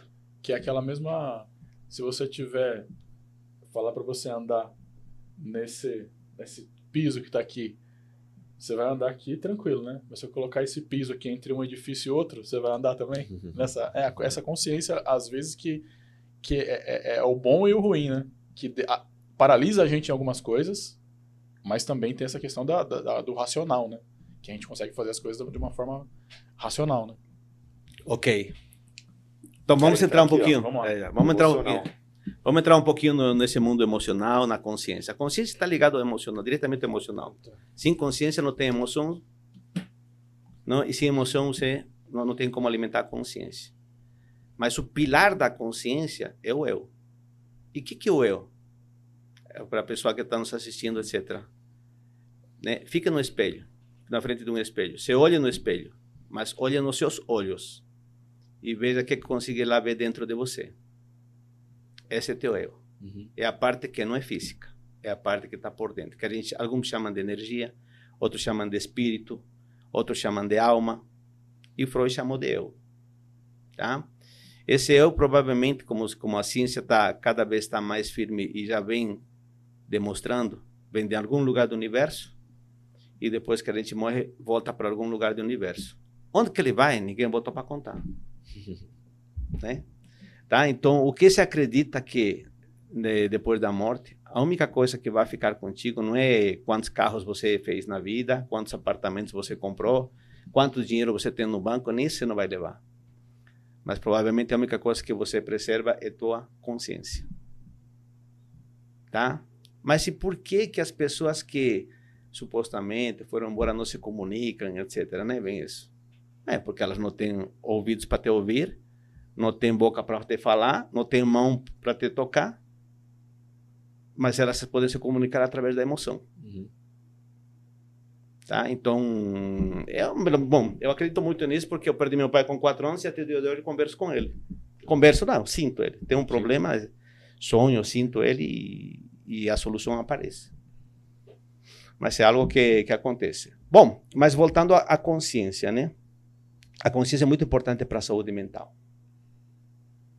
Tá? E está baseado no, como disse, no eu, que é aquilo que nós somos por dentro, que não é matéria, que não é físico. E ele vai se estruturar, desde, começa a se estruturar desde dentro da barriga da mamãe. Tá? E ao longo da vida. E claro que você vai ter momentos, como você estava explicando agora há pouco. Tá? O eu não é algo perfeito. Ele, ele tem seus acertos, ele tem seus erros. Mas à medida que o ser humano vai evoluindo, vai ganhando experiência demais, tem menos erros e mais acertos. Uhum. E isso que significa? Isso vai dar para ele estabilidade emocional. Então, quando você trabalha no teu eu, você adquire ferramentas, você usa ferramentas para estabilizar o emocional e saber quando responder de forma adequada, né, perante alguma situação chamado estressor. Por isso que o estresse é o grande vilão, porque o estresse ele vai contra o desenvolvimento do eu. O estresse ele vem e fratura teu eu. Ele quebra, ele adoece teu eu. Tá? Então muita gente diz: "Ah, é porque meu problema é o estresse". Só que o estresse dele faz parte do estresse dele o trabalho, uhum. a vida familiar, tá? Os amigos com qual ele não se consegue se entender, Cara, então o ser humano que tem estresse em todo lado que ele está, tem alguma coisa errada. Da mesma forma, quando a gente pega um paciente, tá? o paciente, ah, doutor, eu sei o que eu tenho que fazer, mas eu não consigo fazer. Ou aquele paciente, né? Eu sei que a atividade física é bom, mas eu não consigo ir na academia. Eu sei que eu não devo fumar, mas eu não consigo não deixar de fumar. Mas tem uma, questão que, eu, que eu, eu acredito nessa, nisso que o doutor está falando, que é assim, tem o eu, o eu hum. e o eu projeção. Talvez isso as pessoas se confundam. E, e as pessoas elas sempre ficam esperando é, uma solução para alguma coisa, que essa solução talvez nunca venha, né? Então assim, ah, eu não vou na academia hoje, mas depois eu vejo. O que, que eu faço? Ah, eu não vou fazer isso hoje, mas daqui a um tempo eu vejo o que, que eu faço. Só que isso vira uma bola de neve, né? Porque uma hora essa conta dessas coisas que a pessoa está procrastinando ou não fazendo vai chegar, né? Não tem essa... essa eu, eu acredito muito nisso, né? Aí você falou uma palavra-chave, né? Que hoje se usa muito, felizmente. Mas muita gente ainda não entende o conceito de procrastinação. Uhum. Tá? Então, o, o ser humano, ele tem essa tendência, né? A procrastinar. Tá? E são exatamente travas, né, buracos, obstáculos que você precisa vencer. E toda vez que você vence um obstáculo, teu eu fica mais forte. Uhum. Tá? Toda vez que você se entrega a um obstáculo e fala, não, ele foi superior a eu, teu eu fica mais enfraquecido. Uhum. Essa projeção do eu que você fez é muito importante. E quando a gente vê que um paciente ele sabe o que ele tem que fazer, mas ele não faz, é muito difícil ajudar esse paciente até que você não consiga mudar o chip dentro dele. Onde o inimigo dele não é como ele pensa a parceira ou parceiro, porque não, tem, não se dá bem no relacionamento, tá? ou no casamento, ou no trabalho, porque no trabalho tem o chefe, tem o fulano, etc., que está precisando. Ou em qualquer situação que para ele é um estresse. O problema muitas vezes está dentro do próprio paciente, que ele não se entende. Sim. Até não o, faz as pazes com ele mesmo. Então, e o Thiago falou, é, pegou num assunto que eu tô, que eu tava, que eu fiquei apaixonado aí, é, pesquisando do, do, do Jacob Petrin, que ele fala exatamente disso, que a pessoa é quando ela procrastina, ou ela deixa de fazer alguma coisa, ou ela promete fazer alguma coisa e não faz, ela se sabota. E aí depois ela acaba não confiando nela mesma. Sim. Porque ela está traindo a consciência dela, né? O principal paciente que nós temos isso no dia a dia é o paciente obeso. Uhum que a obesidade, embora seja uma doença metabólica, onde se acumula gordura, se perde massa muscular e tem distúrbios metabólicos, mas a origem da obesidade está na mente do paciente, uhum. no cérebro do paciente. Tá? E não existe paciente eh, que mais termine se sabotando que o paciente obeso. Uhum. Então, por exemplo, para melhorar a qualidade de vida deles, se você não trabalhar no emocional, no mental do paciente, o resultado está destinado a fracassar. Então a mudança tem que ser primeiro na cabeça. E para quem está nos ouvindo, né, assim, está nos acompanhando, tá aí, como é que eu melhoro o meu eu? Como é que eu faço para isso? Tá? Se você não consegue fazer sozinho, tá? Porque se faz sozinho, é só ir em frente, só continuar. Vai ter que procurar uma ajuda. E hoje, felizmente, existem várias ferramentas na alimentação, na atividade física, na desintoxicação, tá? E várias técnicas de tratamento que podem ser recomendadas. É por isso que a uma área que está crescendo bastante, de forma até popular, que é a medicina integrativa. Que o objetivo dela não é somar tratamentos para um paciente. Está errado isso. A medicina integrativa tem por finalidade avaliar né, os distintos tipos de tratamento que façam bem para o paciente. Podem ser tratamentos desde off-label, vou chamar assim, são tratamentos que não têm comprovação científica, por isso chamam off-label, tá? ou tratamentos que são reconhecidos, têm padronizados, etc. Tá? Hoje, por exemplo, até para determinar se um antidepressivo é adequado para o paciente, você pode pedir o exame, o teste genético, o perfil genético e obter esse benefício. Então, hoje, não, e, e assim, a melhor forma de tratar o, o lado emocional não é inicialmente com medicamento antidepressivo ansiolítico, isso. Tá? Que me desculpe a psiquiatria. Uhum. Tá?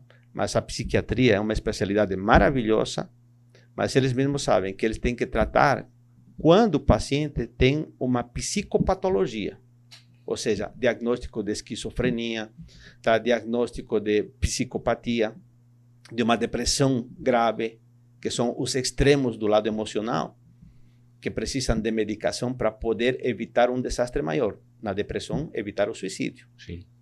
Tá? Mas a maioria das patologias mais de 90%, não são psicopatologias. Entram num grupo que a gente chama de neuroses, tá? onde não há alteração orgânica, mas há um distúrbio, um desequilíbrio dos neurotransmissores. E isso pode ser corrigido melhorando, mudando o teu estilo de vida nesses quatro quesitos que a gente comentou. Tá? Alimentação, atividade física, o controle emocional. Às vezes, nesse controle emocional, podemos utilizar algum, até alguns suplementos que não vêm nas concentrações ideais nos alimentos, como o caso do triptofano, como que, que é um precursor de serotonina, tá? Como o caso, por exemplo, de algumas proteínas que vêm em alguns alimentos, a teanina, por exemplo, vem no chá verde, que é produtor de GABA, tá? O lácteo, que é uma outra proteína que vem no leite e é produtor de GABA. Você não vai dar leite porque o paciente tem intolerância, mas pode utilizar o lácteo, que vai melhorar a qualidade do sono, vai melhorar a ansiedade do paciente, etc, né? Legal. Tá? Então, há como. E, e, na atualidade, né, tem crescido muito, tem evoluído muito a modulação dos neurotransmissores, que é um passo importante para o ser humano poder se alinhar e poder encontrar seu eu. Uhum. Que não é fácil você não. encontrar teu eu. E em segundo, não é fácil você fazer as pazes com ele. É. Por quê? Porque se a gente parar para pensar, tá? Qual é o, o, o o mundo emocional que nós temos na atualidade. É muito doido. Nós vivemos na atualidade, tá? Numa, numa sociedade, numa modernidade psicópata. Uhum. Todo mundo é perturbado assim, por quê? Primeiro porque se você tem um serviço, ah, esse trabalho para você fazer em dois dias, não, todo mundo quer para ontem. Sim.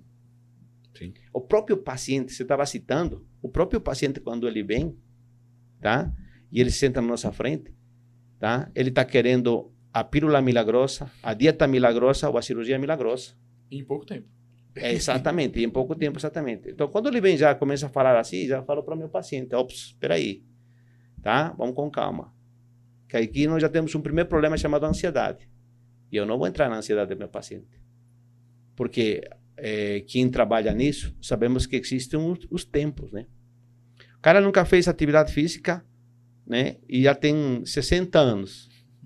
Você vai colocar ele para fazer musculação, ele vai vir detonado na próxima vez. Se não vai romper um ligamento, um tendão, etc. Então você faz um preparo para depois ele ter condições de poder fazer os exercícios de musculação. Ele vai ficar os próximos 40 anos só com a musculação? Maravilha. Mas você vai fazer um preparo inicial com exercícios aeróbicos no início. E vai introduzir os exercícios anaeróbicos lentamente para que não existam lesões. Sim. Né? Então, cada caso é um caso. O grande problema é que da, da, da medicina, né? Isso fala assim, é porque tudo tenta se levar pelas grandes massas. Ah, se para esse grupo foi bom a dieta sem carboidratos, todo mundo não tem que comer carboidrato. Errado. Errado. Né? E a gente sabe muito bem que carboidrato não é um vilão. Pelo contrário, carboidrato tem um monte de funções super importantes dentro do nosso organismo. O problema é aquele paciente que não faz atividade física. Então o carboidrato não vai para o músculo, vai para a gordura. Tá? E o problema é aquele paciente que tem algum distúrbio metabólico, que não está tratando, que não está cuidando. Tá? E nunca vai me melhorar, como aquele paciente que é gordinho, tudo normal, não, não emagrece. Tá? Não emagrece porque o que ele consome de calorias, que para ele pode ser pouco, mas para a máquina metabólica dele é muito. Sim. E não consegue virar energia lá dentro. Então tem que fazer trabalhar aquela máquina de um jeito, que é um músculo na realidade, que ele vai usar aquela, aquele carboidrato, aquela caloria, pode, pode ser até gordura caloria, para virar o que ele precisa, que é energia. Uhum. E que não vire o depósito que ele tem. Porque tem uma coisa que muita gente não sabe. Nosso organismo não desperdiça nada. Não joga nada. Um exemplo. A proteína virou aminoácido. O aminoácido foi absorvido. Tá? Foi para o fígado. No fígado ele virou uma glutamina, virou uma enzima, virou algum produto. Tá? Aí a glutamina ele volta para o intestino para reptilizar o intestino, ou ele vai para o músculo, né, para in iniciar a, a, atividade da miocina. Tá? Depois que ele tem essa função, depois de uns dias, depois de semanas ou meses, essa proteína envelhece, tá? E ela vai ser removida do tecido, vai voltar para o fígado. O fígado é um laboratório enorme. Só que quando ele volta no fígado, ele não vai ser eliminado esse, essa, essa proteína vai voltar a virar aminoácido. Esse aminoácido vai perder o nitrogênio por uma enzima, uma enzima vai tirar o nitrogênio dele, tá? E ele vai virar uma molécula parecido a um carboidrato ou uma gordura, que tem carbono, hidrogênio e oxigênio. Tá? Ou seja, vai virar uma caloria. Tá? E ele só vai ser eliminado do organismo quando essa caloria, que era aminoácido, agora não é mais, agora é uma caloria, ele vire energia, vire ATP ou vire gordura. Vai ser, ser estocada como gordura. Que o nosso organismo entende que ele não sabe ainda que existe geladeira, que existe supermercado, Sim. que temos alimento toda hora. Não. Ele foi treinado milhões de anos. Guarda aí, né? Pra, exatamente, para guardar, guardar matéria-prima que vai servir como energia. E como o glicogênio não, não dá para estocar a quantidade que a gente quer, Tá? Até para você aumentar tu, tu estoque de glicogênio no músculo, você tem que malhar bastante. Sim. Tá? Mas o que é mais fácil guardar é a gordura. Então, tudo que está sobrando vai sempre virar gordura. Seja carboidrato, seja gordura vai ser armazenada como gordura, seja proteína que está em excesso, vai virar gordura. Então, a gente tem que entender, sempre falo para o meu paciente, você tem que entender a palavra excesso. Porque o que não é excesso para teu amigo que é ativo, que faz academia, para você que é sedentário, para você é excesso. Uhum. Então, às vezes, quando ele vê essas analogias, aí ele consegue começar a entender de que o corpo dele é mais lento, é diferente e ele precisa de atividade. Se ele precisa melhorar de atividade para ele manter né, o, a composição corporal normal, que o IMC é de 20 a 25, para falar em IMC, que não é o certo, mas para dar uma ideia. Tá? A pessoa que está com sobrepeso, está com obesidade, vai ter que ser provavelmente o dobro, tá? 60 minutos, para ter o mesmo resultado, não é nem para ter melhor, para ter o mesmo resultado que ele. Entendi. Uhum. É isso aí. Então, o sucesso, ficar bonito, ficar magro, é algo que custa, custa, doe, é sofrido, é cansativo. Tempo. É exatamente. Sim. Mas é algo que dá saúde. É, exatamente. Algo que dá saúde. Ô, doutor, voltando lá atrás um pouquinho, que pegando um gancho no que o Douglas falou do eu, eu tô preso no eu aqui ainda. Porque eu fui um. Por um bom tempo na minha vida, eu fui um procrastinador. Eu deixei de fazer muitas coisas. E o que, que mudou muito o Thiago de algum tempo para cá? A primeira coisa foi o ambiente. Porque aquilo que você falou, eu vivia num ambiente meio que tóxico, né? E eu não percebia que eu acabava sendo a média daquelas pessoas. E uma coisa que foi essencial na minha vida foi modelar. Ter uma pessoa para você modelar estilo de vida. Quando a gente coloca lá saúde, família e trabalho, aquilo se torna um cordão mesmo, porque nem sempre, e o senhor sabe disso, a gente conversou algum tempo atrás, a gente vive essa regra. Primeiro saúde, segundo família e trabalho, né? E algumas vezes o pessoal fala, mas você sempre vive assim? Eu falo, não, cara. Mas por que você coloca? Porque é para sempre lembrar saúde, família e trabalho. Então, quando estiver escapando, eu volto para lá. E quando a gente fala dos eus, eu vejo que nós somos vários eus. É, por exemplo, de manhã eu gosto de ler, eu percebo que tem um eu aqui em cima, que às vezes eu tenho que ler mais alto, cara, porque ele tá falando tão alto que eu não consigo me concentrar. E lá atrás, o que mais me, me prejudicava, Douglas, é que eu tentava ser um eu que eu não era em outro local. Porque a rede social hoje a gente sabe que é muito disso, né? As pessoas tentam hoje postar algo, ser uma pessoa em uma rede social, sendo que eles acabam não sendo, né? E isso acho que complica muito, porque você acaba é, não ter uma identidade sua. É, é uma coisa forçada, sabe? Que eu, eu acho que é essa projeção, né? Que é a projeção. É. Isso eu vejo que isso mudou, porque hoje eu sou o mesmo. Se você me encontrar comigo aqui, eu e os pacientes em sala, vendo um podcast, é a mesma pessoa. Diferente de algum tempo atrás.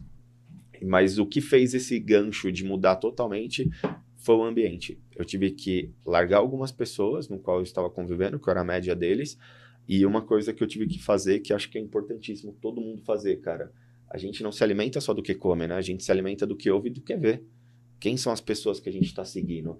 Porque essas pessoas que a gente segue acabam nos nutrindo, né? Todos os dias. E acaba entrando nosso eu aqui. o, o que você fala de, de diferentes eus já foi já foi já foi bastante estudado na psicologia também isso daí, né? Tá? E é muito interessante porque, particularmente, eu acho que o, o cérebro tem uma capacidade que nenhum outro tecido tem. Já começa pela diferença, né? Você vê, por exemplo, a, a célula da pele tem 100 mitocôndrias. A célula do, do músculo tem 5 mil mitocôndrias. Cada neurônio tem mais de um milhão de mitocôndrias. Então, o poder energético que tem cada neurônio de tua, de tua mente, do teu cérebro, é impressionante. Tanto que ele, o, o cérebro ele pesa um, entre um quilo e um quilo e meio, dependendo do tamanho, do sexo. Um quilo, um quilo e meio, o peso do, do cérebro. Né? Numa pessoa de CP, numa pessoa de 70 quilos, você fala um quilo. E ele sozinho, ele gasta um quinto da produção de energia ele gasta um quinto da produção de energia. É, é Ou seja, é impressionante é, o potencial, usina, potencial energético que ele tem. Então, o que, que, que, que eu quero dizer com isso? Que o cérebro é um órgão altamente plástico. Tá? É um órgão altamente que se adapta a diferentes situações. Então, quando você diz, ah, de manhã sou assim, de tarde sou assim, tá? É muito legal isso. Que você está treinando, e, é uma, e a palavra-chave para quem está nos ouvindo de ah, como é que eu faço que meu eu seja mais forte, que meu eu seja é, sofra menos por situações emocionais e tenha mais resistência ao estresse, aos problemas do dia a dia, né, etc. Treinando, uhum. tá? Então, assim como muitos falam, ah, eu faço academia todo, todo dia, me considero um atleta, também tem que se considerar um atleta mental. E fazer diferentes tipos de atividades mentais é importante. Claro, não pode perder o foco. Uhum. Tipo assim, né? E eu acredito que acontece contigo. Eu tô com, com meus pacientes, a Luana me conhece, tá? Não adianta alguém me ligar nesse horário no celular, pode ser o Papa. Uhum.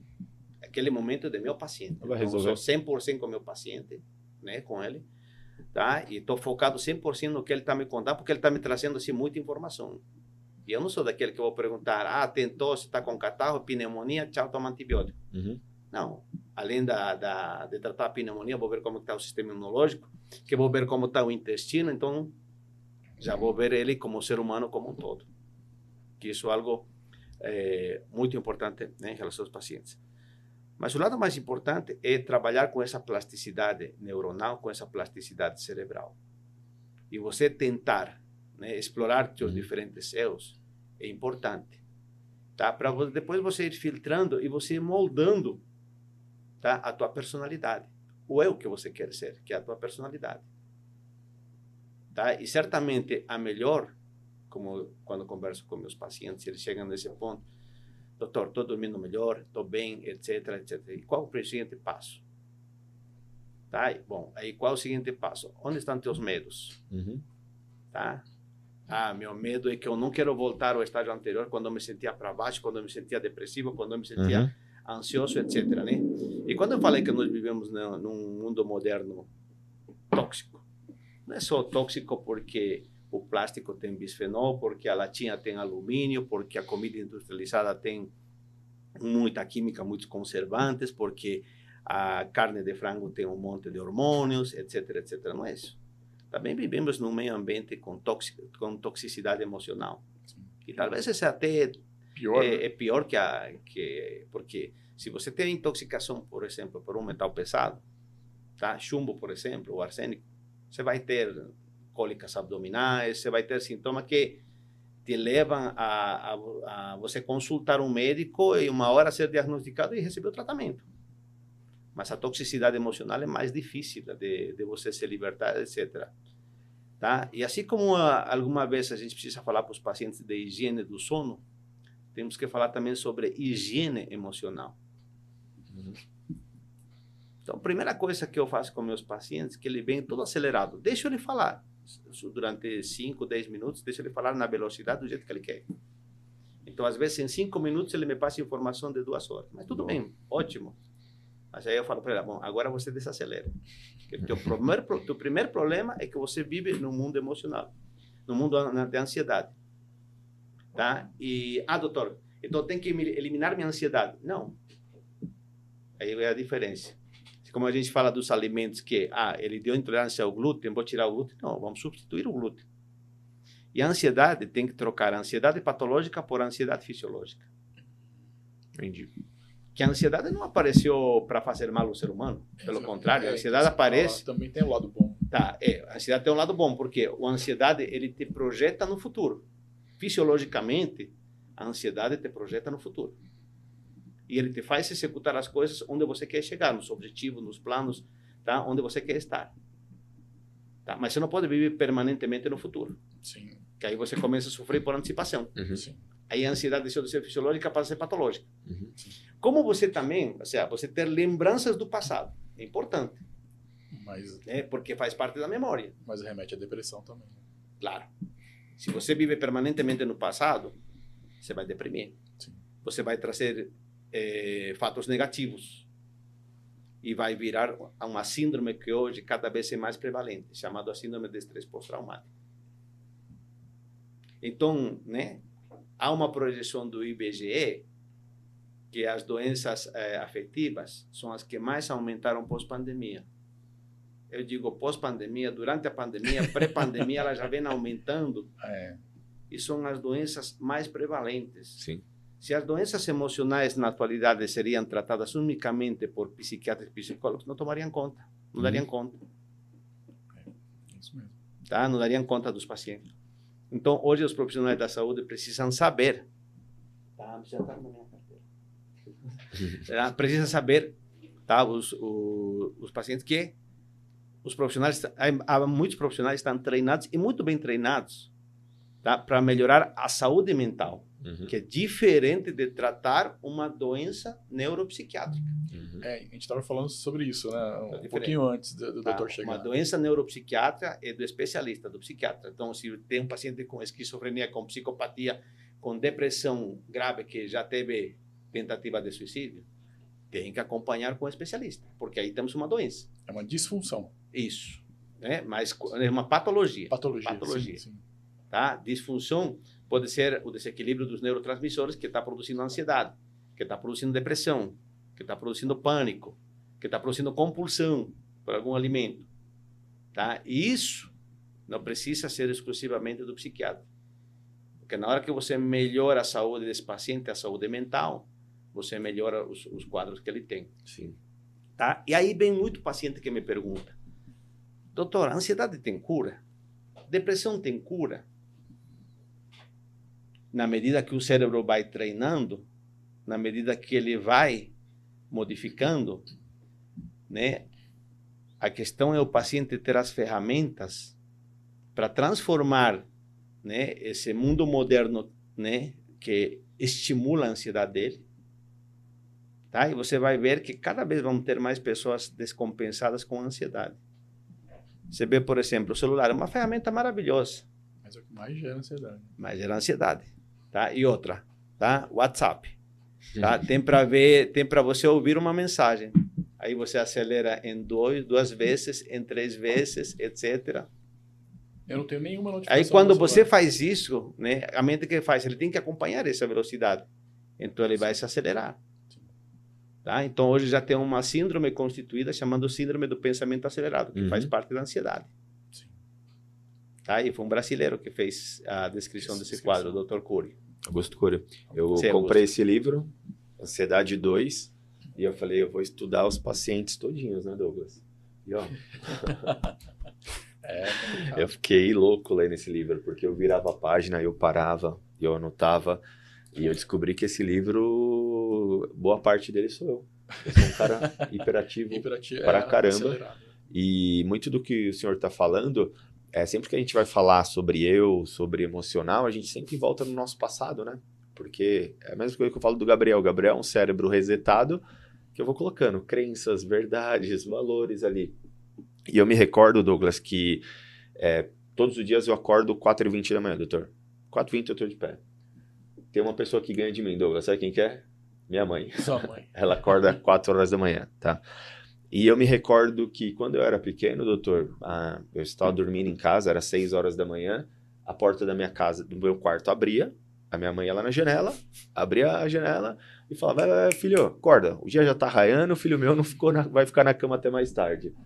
Ela criou um cara hiperativo, cara. E eu sou assim hoje, né? E eu percebo, doutor, aí o senhor vai me corrigir, que eu tenho como controlar o meu eu. E hoje eu entendi, tive clareza o, o motivo que eu acordo, eu leio, e antes de começar a trabalhar, eu acabo praticando uma atividade física. Porque eu percebo que isso meio que organiza as minhas ideias, sabe? Esfria, é onde que eu consigo entregar melhores os conteúdos para os meus pacientes. E eu percebo que quando eu não tenho essa atividade física e eu não tenho essa rotina, os meus atendimentos não são os mesmos, Douglas. Mesma qualidade, né? É, Olha, olha a diferença do que em relação à qualidade de vida, né? Tá? Então, ele reconhece que ele é um cara hiperativo, Uhum. tá? Mas o, o pessoal também acompanhar que é importante, tá? Ser hiperativo não significa ter doença. O transtorno de déficit de atenção e hiperatividade é um distúrbio que ainda se discute se é doença ou não. Só que o que acontece, a indústria farmacêutica já colocou o o medicamento, medicamento. a Exato. Ritalina. É o que, é que é o problema da, da, desse, né? da alopatia, né? Porque a alopatia, na verdade, ela não, ela não previne, né? Ela só trata, né? Hoje tem muitas outras alternativas de prevenção, né? Não só o- atacar ali o, o- a doença, né? Ou a- o foco, né? Vamos falar os dois lados da moeda de tratar uma questão, um problema de ansiedade, né? Tá? Se nesse momento, por exemplo, né, pegamos as, eh, a população que é ansiosa, damos para todo mundo um ansiolítico, o povo não vai para frente, né? tá? Viramos um povo pacato, sem, sem progressão, sem futuro, sem evolução. Se projetar no futuro é importante. Só que a gente não pode viver no futuro. Né? Que é a diferença. E aí que vem a questão de qualidade de vida. Como é que ele encontrou seu ponto de equilíbrio? Que aí, aí, por exemplo, no teu caso, você encontrou o ponto de equilíbrio. Que é o que você Porque falou, se- ferramentas, né? Isso. Se você não faria atividade física como você faz, como você encontrou, tá? Você seria mais um dos que iria num psiquiatra e sairia com uma receita azul de um alprazolam, clonazepam, etc. Sim. Você viveria dopado, tá? Você não, você descaracterizaria teu eu, porque o me- o medicamento é o primeiro descaracterizar. Ele pode ser uma ferramenta que pode trazer teu eu de volta ao equilíbrio, mas na grande maioria ele termina tirando teu prumo, teu ponto de equilíbrio e leva teu eu para um outro patamar. No caso do ansiolítico, do antidepressivo, leva ele para baixo. Sim. Tá? Então você encontrou na atividade física a ferramenta Uhum. que você precisava para controlar essa hiperatividade e você não se tornar um paciente com síndrome de ansiedade, com transtorno de ansiedade, com síndrome de pânico, com eh, síndrome do pensamento acelerado. Ou seja, nenhum dos distúrbios que normalmente dão para mais. Déficit de concentração, etc. Não. Então, a atividade física, o que, que ela faz? É até bonito para o pessoal que está nos escutando. Tá? Então, quando ele vai e faz atividade física, né, ele tem um monte de benefícios. Mas o primeiro benefício que ele tem, a primeira coisa que ele faz, que ele acorda, né? Durante a noite ele, queima, ele, ele declinou seu nível de GABA. e serotonina, que são os neurotransmissores inibitores. Então, quando ele vai, faz, e faz atividade física, o que está sobrando de carboidrato nesse corpo vai para o cérebro. No cérebro, a glicose, durante a atividade física, ele vira glutamina, que é a matéria-prima que forma GABA, vira glutamato e GABA. Só que ele não fica no neurotransmissor excitatório, porque ele já está acordado, já está ligado. Vira GABA. Por isso que depois da atividade física, ele aumenta o GABA dele. Já é um dopaminérgico por excelência, né? Por, por nascimento, já é um dopaminérgico alto. Então ele sobe GABA. E o GABA, quando ele se encontra com a dopamina, melhora o foco, melhora a concentração. Uhum. Todo mundo pensa que é a dopamina que melhora a concentração. Não. É o GABA. Então, beber café é bom. Mas sempre, claro, se você é deficiente em GABA, se você toma café à noite e você não dorme, cuidado com o café, porque o café vai ser mais teu inimigo que teu amigo. Entendi. Então, precisa modular um neurotransmissor chamado GABA, que é o freio de emergência, parecido com o freio do, do pé. Evita que você não, não, não tenha aquelas batidinhas, né? Não, não perca o controle do acelerador. Então, é isso. O GABA, ele te ajuda a controlar o acelerador que seria a dopamina. Sim. Tá? Ou os neurotransmissores excitatórios, inclusive acetilcolina, etc. Tá? Porque tem alguns que não são hiperativos, mas tem uma velocidade mental impressionante, porque um neurotransmissor chamado acetilcolina, que é o neurotransmissor da memória, está lá em cima. Também produz ansiedade, mas é um outro tipo de ansiedade. Então, sempre falo para o meu paciente, tá? Não, não, não vou bloquear a tua ansiedade. A gente vai transformar a tua ansiedade patológica numa ansiedade fisiológica, que te traga benefícios. Uhum. Porque se você bloquear completamente a ansiedade, você tira a inteligência da pessoa. Exatamente. Então, quando você não bloqueia a ansiedade, você transforma do patológico ao fisiológico, você mantém a inteligência do paciente. Tá? Isso é interessante porque isso eu aprendi com um paciente 25 anos atrás, que até hoje ele é meu paciente. Era um menino que, na época, tinha dado um surto psicótico, diagnóstico de psiquiatra, surto psicótico, trancou a faculdade, tá? Um segundo, terceiro ano de computação, tá? Largou do emprego, um emprego que ele tinha ganhado por concurso funcionário público. Terminou o namoro. Então chegou para mim, não tenho mais para que viver. Não tenho mais para que viver. Tá? E eu falei, realmente, se você continuar assim, não tem mais para que viver. Mas isso não é normal, é o que você quer? Não, não é o que eu quero. Eu quero melhorar, quero me recuperar, etc. Então tá bom tá? E chegou com uma lista grande de ansiolíticos e antidepressivos. Tá? Eu falei, se você começar a tomar isso, tá? Você, obviamente, não vai poder ir para frente. Uhum. Você vai ficar refém da medicação e o ser humano, o paciente fica muito próximo ao comportamento de uma planta. Sim. Vira uma espécie de vegetal. Porque um zumbi, diminui a né? consciência. É. E se você tira a consciência do ser humano, o que, que fica? É. Uhum. Vira uma planta. É, vira um. Zumbi. É? Tá? Exatamente. Só funciona o sistema nervoso autonômico ou neurovegetativo.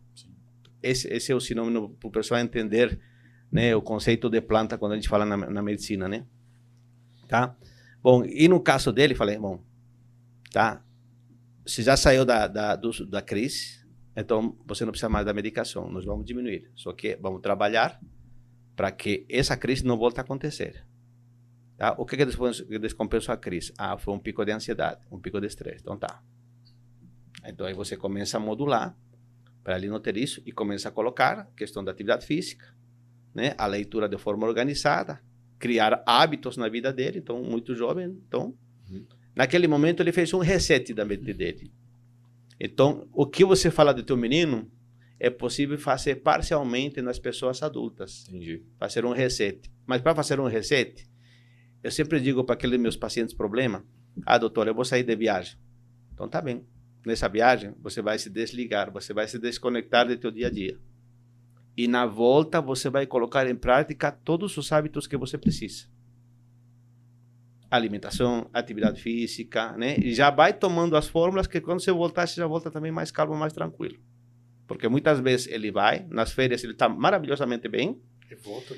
Volta, em menos de 24 horas já tem toda a sintomatologia dentro dele sair de férias. Sim. Ou ele vai ter que viver de férias eternamente, ou procuramos as ferramentas para ele se adaptar. Exatamente. E as melhores ferramentas estão no estilo de vida. Uhum. Como o Tiago fez. Esse é, esse é o grande exemplo. E eu acho que você também deve ter algum exemplo por aí. Sim. Já que tá, me- tá me contando que você Não, virou. Eu, eu, Há eu- 10 dias você tá um bom menino? Não, ele está tendo. Sabe que Tá hora que ele fez hoje? Eu cheguei lá na academia e a primeira coisa que eu fiz foi abrir um history. Sabe que hora que ele fez um history hoje na academia? Que hora que foi, Douglas? 4h20 da manhã. Oba! Eu cheguei Parabéns. 5h20. 5h20. Uma hora antes tava que eu. Tá um bom menino já. Tá um bom menino. Não, mas eu acho que o, o maior segredo mesmo de- dessa questão que ele falou é, é o hábito. Hábito. É o hábito, não Hábito. adianta. Se você cria o hábito, você se policia. Agora, a, a falta do hábito e de algumas rotinas, você se perde, né? Porque eu mesmo, eu faço, eu gosto de fazer mil coisas ao mesmo tempo. Fico cada hora inventando uma coisa diferente. Então, se eu não, não crio algumas rotinas e esse hábito, eu me, eu me perco né, nesse monte de coisa. Né? Para o pessoal que não está nos ouvindo, então, para que fique assim a, a ferramenta para eles.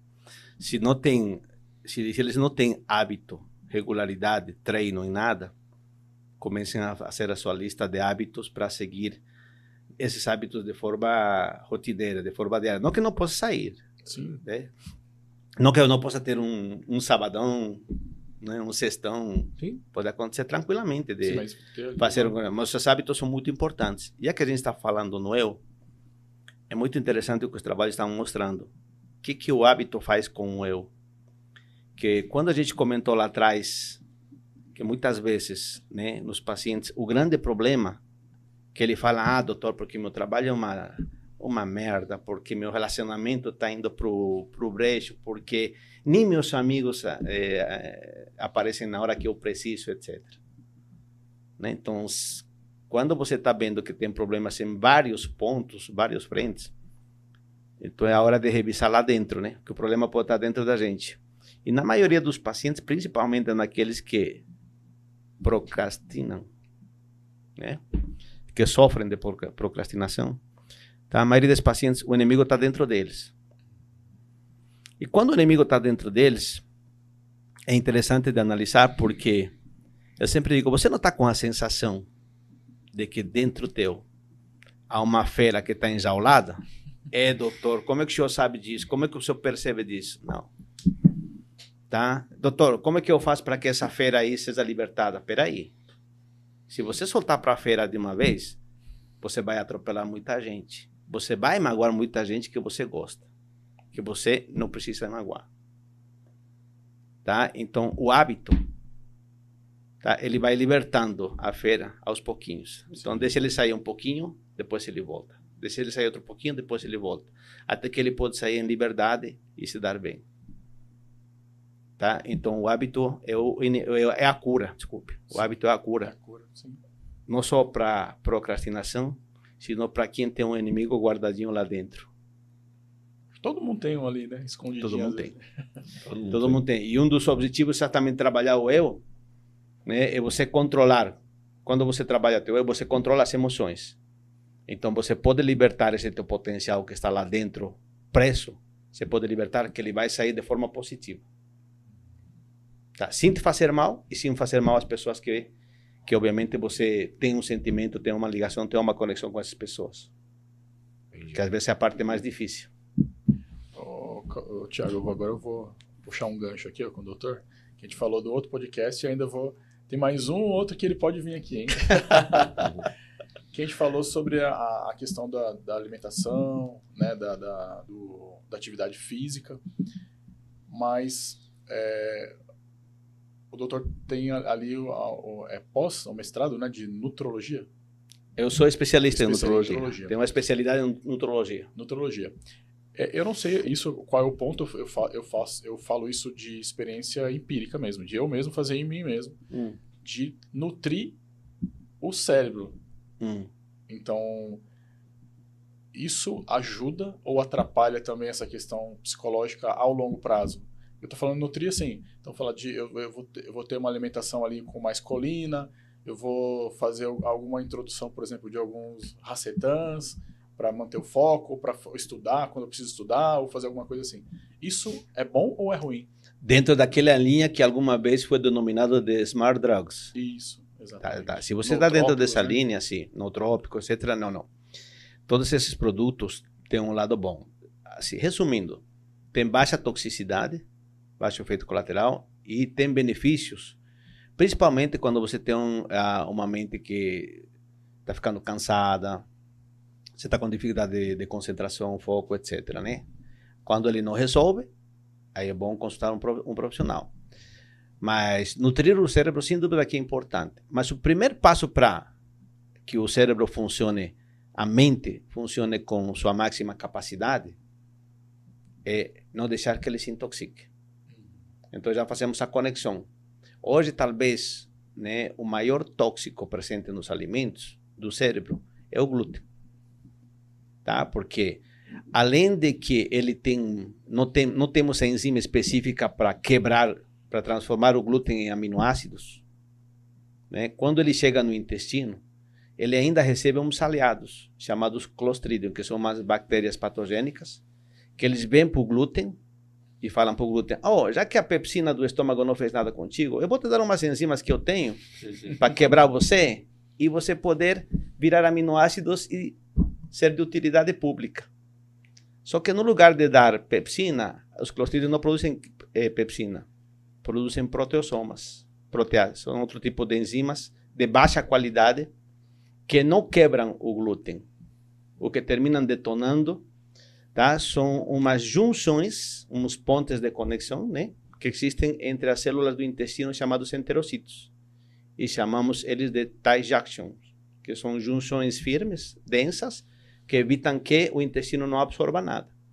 Então, essas enzimas produzidas pelas bactérias que tentam degradar o glúten e não degradam o glúten, abrem a porta para que o glúten atravesse e desencadeie a inflamação. Mas trabalhos feitos em crianças com transtorno do espectro autista, já se observou que eles têm um intestino íntegro, saudável, e mesmo assim o glúten consegue atravessar. E ele tem um trofismo, tem uma afinidade muito grande pelo cérebro, onde eles vão produzir a neuroinflamação. Tanto que os americanos já há uns 10 anos que eles falam em diabetes tipo 3. Uhum. A diabetes tipo 3 é a neuroinflamação produzida pelo glúten, independente de você ter um intestino inflamado ou não. Entendi. Tá? Então, a primeira dica para ter uma mente saudável é não intoxicar a mente. Então, um intestino saudável faz a diferença. E segundo, né, fazer sempre uma avaliação tá? se tem metais, metais tóxicos, né, metais pesados, e alimenta, os alimentos industrializados são os grandes inimigos do cérebro. Então, gente, comida de verdade. Descascar comida mais, feita em casa, comida pronta. É isso aí. Tá? Esse é muito importante para manter a, a, saúde. E aí sim, reforçar isso né, com suplementos. Há suplementos muito importantes. Já que você falou dos nootrópicos, tinha um medicamento, foi lançado como medicamento, embora não é um medicamento o notropil, notropil sim. que tem que é uma molécula chamada de piracetam, sim. tá? A molécula chamada piracetam. Tá? O piracetam é uma molécula que elas vêm se estudando e ela é natural, por essa que ela perdeu, foi foi deixado do lado. Tá? Só que como os estudos continuam, o piracetam na verdade é uma molécula que ela se, se forma depois que o GABA se liga ao seu receptor para te deixar mais calmo, mais tranquilo, né? melhorar teu foco, tua concentração, tá? relaxar, até induzir o sono, que são os efeitos de GABA. Depois que ele se desliga, ele vira piracetam, uma molécula muito parecida com o piracetam, que tem efeito de estimular a neuroplasticidade. Tá? Então, essa molécula derivada do GABA, tá? ela tem maior quantidade no cérebro das mulheres que no cérebro dos homens. Por isso que o corpo caloso delas, que comunica o hemisfério direito com o esquerdo, ela é maior. Tá? E isso faz uma diferença grande nos dois sexos. Tá? Que nós, sexo masculino, normalmente nós enxergamos é. focando. Sim. Foco. Né? Tá? Sexo feminino enxerga 360 graus. Né? Não sei se você percebeu, Thiago, mas se você para no farol no carro, e te chama atenção alguém, alguma pessoa que está aí, não, vamos supor, chama, pode ser até uma criança, mas não precisa ser, não precisa ser necessariamente uma mulher que chama atenção. Vai. Ah, tá uma criança aí. Você vai ver a criança, tá. Ah, o cabelo, de repente está bonito. Ou se está com a camiseta de, do Palmeiras, do Corinthians, Sim. você vê isso. A tua mulher viu o cabelo dele está penteado ou não, viu a tudo. camiseta, viu o short, ah, se tinha alguma lesão nas pernas, tá? Se era, e, se, e, se, é uma mulher, ela viu de que cor estava pintada as unhas, qual que é o bolso que estava usando, a marca, ela vem tudo. Vem tudo. Né? Vem tudo. Então, essa é uma diferença fisiológica, mas ah, saudável, não, não é problema, não é assim algo, nossa, que é uma diferença, mas existem sim algumas diferenças Tá? E uma delas é devido exatamente a, a essa conexão que elas têm. Ela tem uma maior conexão de um hemisfério cerebral com o outro. É, então, Por isso eu, que muitas vezes elas pensam mais rápido. Sim. Eu fazia tá. uso de, de, de, suplemento de colina uh -huh. e de um outro que eu não me lembro, que ele, aumenta, ele melhorava a circulação. Tá? O ginkgo biloba? Ginkgo biloba. É, o ginkgo biloba não só melhora a circulação, né? Ele também tem polifenóis, ele tem efeito antioxidante, modula neurotransmissores e melhora a circulação. Tá? E a colina, tá? Ele é um precursor da acetilcolina, que é o neurotransmissor da memória. Porque quando tá? eu tomava, por exemplo, eu tomei piracetam hum. e eu, eu percebia que aumentava a retenção do material que eu lia. Sim. Só que eu sentia muita dor de cabeça. Quando eu comecei a tomar col mais colina, parou a dor de cabeça. Para a dor de cabeça. Junto com piracetam? Junto com piracetam. Ah, sim. Tá, Porque eu acho que a atividade de, das sinapses, não sei, né? Ficava Sim, porque também ele, ele, terminava talvez aumentando mais a atividade da, da própria neuroplasticidade, da própria, então, etc. Eu né? que assim, a retenção do que eu fazia, por exemplo, uma leitura para estudar, a, a, eu conseguia reter muito mais informação quando eu fazia essa suplementação. É, é o, que se, o, que, o, o que a literatura mostra, né, os trabalhos que têm se publicado sobre as smart drugs, que não são novas, têm mais, de 20 anos. 20 anos mas os estimulantes do sistema nervoso central têm, eh, têm e são importantes, tá? São importantes tá? É que a, a melhora que eles dão na parte cognitiva, na parte da memória, né? Na parte da consciência, etc., né? É pequeno, de 1 a 5%. Só que esse 1 a 5%, às vezes, é o diferencial daquele menino que está precisando para entrar, passar o vestibular. É, exatamente. Sim. Tá? Passar o vestibular. Tá? Ou daquele que está precisando para precisa fazer seu TCC Sim. ou um concurso, né, etc, né? Ou, por exemplo, a memória tá boa, mas não tá uma Brastemp. Como ele fala, doutor, minha memória não é ruim, mas não tá uhum. boa, não tá como antes. Então, às vezes, está precisando desse.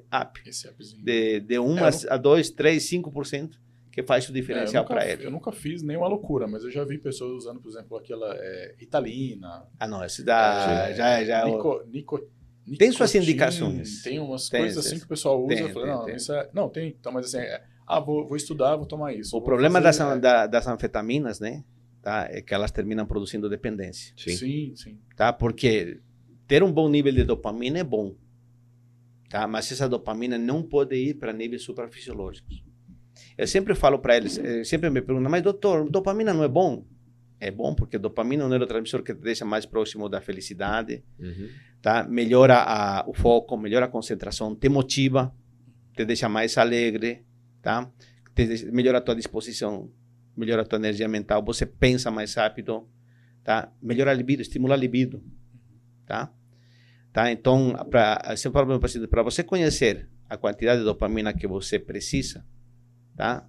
Tá? Você precisa saber como você se sente, tá? Quando você faz uma refeição com alimentos de qualidade e que te dão prazer não calorias, né? Tem que ser dizendo que se não caloria, vai comer um pratão de macarronada e vem o problema, né? Mas falamos em alimentos com, de qualidade que não tem calorias e o nível de prazer. Outra, você tem que fazer atividade física por mais de três meses, que é quando ele ganha condicionamento físico, e você ver a sensação que você tem depois do treino. Uhum. No final do treino, na recuperação, que é quando o nível de dopamina está mais alto. Está mais alto, é. Tá? E o prazer que você tem durante a relação sexual porque essas são as três situações fisiológicas que temos os maiores picos de dopamina: comer, atividade física e sexo. E eu, se eu não me engano, eu estava lendo a respeito. Todo mundo escolhe sexo, né? É. eu estava lendo alguma coisa, por exemplo, desses é... remédios que a gente falou para depressão e para ansiedade, que são. Sim. Qual Os é? ansiolíticos. Anti, é. E antidepressivos. Antidepressivos. Hum. Eles têm inibidores de serotonina e dopamina, né? Tem inibidores da recapturação, né? Porque Isso. assim, quando um neurotransmissor é liberado, do, do primeiro neurônio para agir no segundo neurônio, chama-se fenda sináptica. Ele vai se ligar a um receptor, vai dar o efeito, depois ele se desgruda. Parte vai ser removido, vai ser eliminado, vai ser degradado, e parte é recapturado para uma nova sinapse. Então, os medicamentos inibem a, re, a recapturação para ter mais do neurotransmissor na fenda sináptica.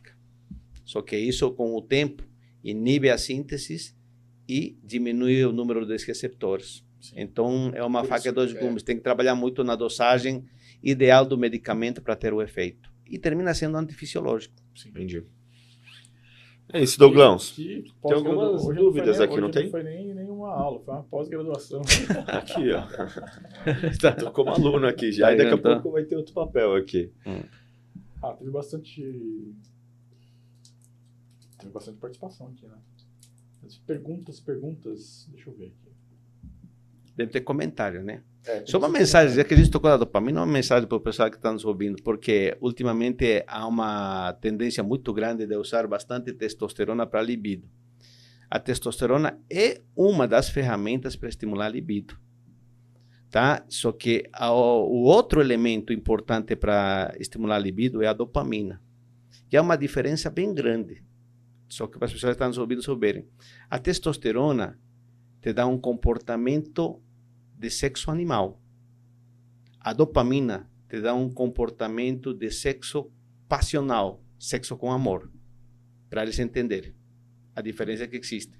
Eles vão ver que, isso já está bem estudado, nos animais, na época do acasalamento, a testosterona está lá em cima nos dois, nas fêmeas e no, no sexo masculino. E aí vem aquela guerra, briga, inclusive entre os machos, para ver quem é o Sim. mais forte, etc. Sim. Ok? Tá? Mas aí é, mas, mas é aquele uh, sexo pelo sexo.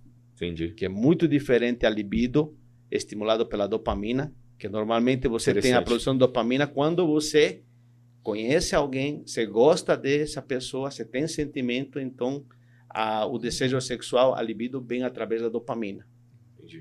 Tá? O certo mesmo é ter um pouco de cada, né? Sim. Mas ah, ultimamente tem uma apologia muito grande a estimular a libido pela testosterona, testosterona, e não é o melhor estimulante da libido. Uhum. Pergunta para todo mundo, se eu perguntar para 10 pessoas, você quer libido só para sexo ou quer libido com sentimento? Uhum. Nove vão te responder, ah, eu prefiro fazer com alguém que eu tenho sentimento, que eu tenho conexão, etc. Exatamente, sim. Então é Verdade. é diferente. Ela está perguntando aqui sobre o lítio, mas eu não entendi a pergunta. E o lítio, doutor? É, eu posso falar um pouquinho do lítio. O lítio, ele, ele é um... Na verdade, ele é um metal, né? Tá? Da tabela periódica. Só que ele tem, tem demonstrado ter propriedades terapêuticas, tá? Propriedades terapêuticas.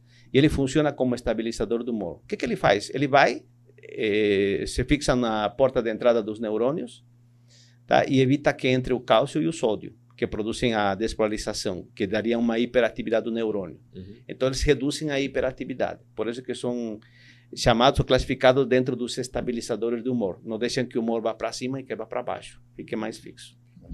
Esse é bom, o lítio é bom para quem tem doença bipolar. Entendi. Tá? Para um paciente que tem depressão com risco de suicídio, o lítio evita que ele não entre naquela fase de, de, na curva da depressão e procure o suicídio.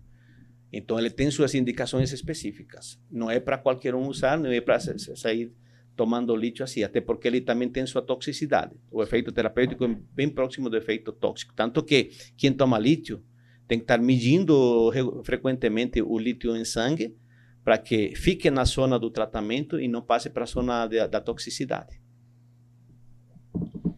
É isso aí. É isso aí. Está comentando aqui que a Ritalina também é conhecida pelos estudantes de medicina. É, ah, é. Mas, bem. graças a Deus, nunca precisei disso. Tá? É, doutor, acho que foi mais uma aula hoje, viu? Fomos bastante, né? Acho que deu para aproveitar bastante. Eu já sabia disso, que ia ser uma aula, já tô com, com, a folha aqui, daqui a pouco eu vou assistir esse podcast. Aquele podcast, nosso primeiro, hum. eu assisti quatro vezes. É, que legal quatro vezes, caneta e papel, e fui anotando. E vou assistir mais algumas vezes ainda, tá? Esse daqui eu já fui colocando os pontos principais aqui, mas logo eu vou, eu vou, eu vou assistir de novo. Hoje vai começar um negócio novo aqui no podcast.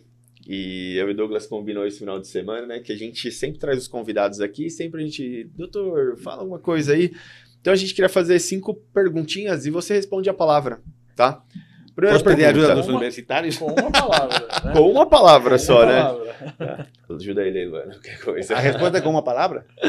Você me ajuda aí, então. Primeira pergunta, doutor. O que é identidade para você? Na medicina. Identidade? É. Bom, Acho que é o que te identifica perante as pessoas, né? Show. O que é sucesso para você, doutor?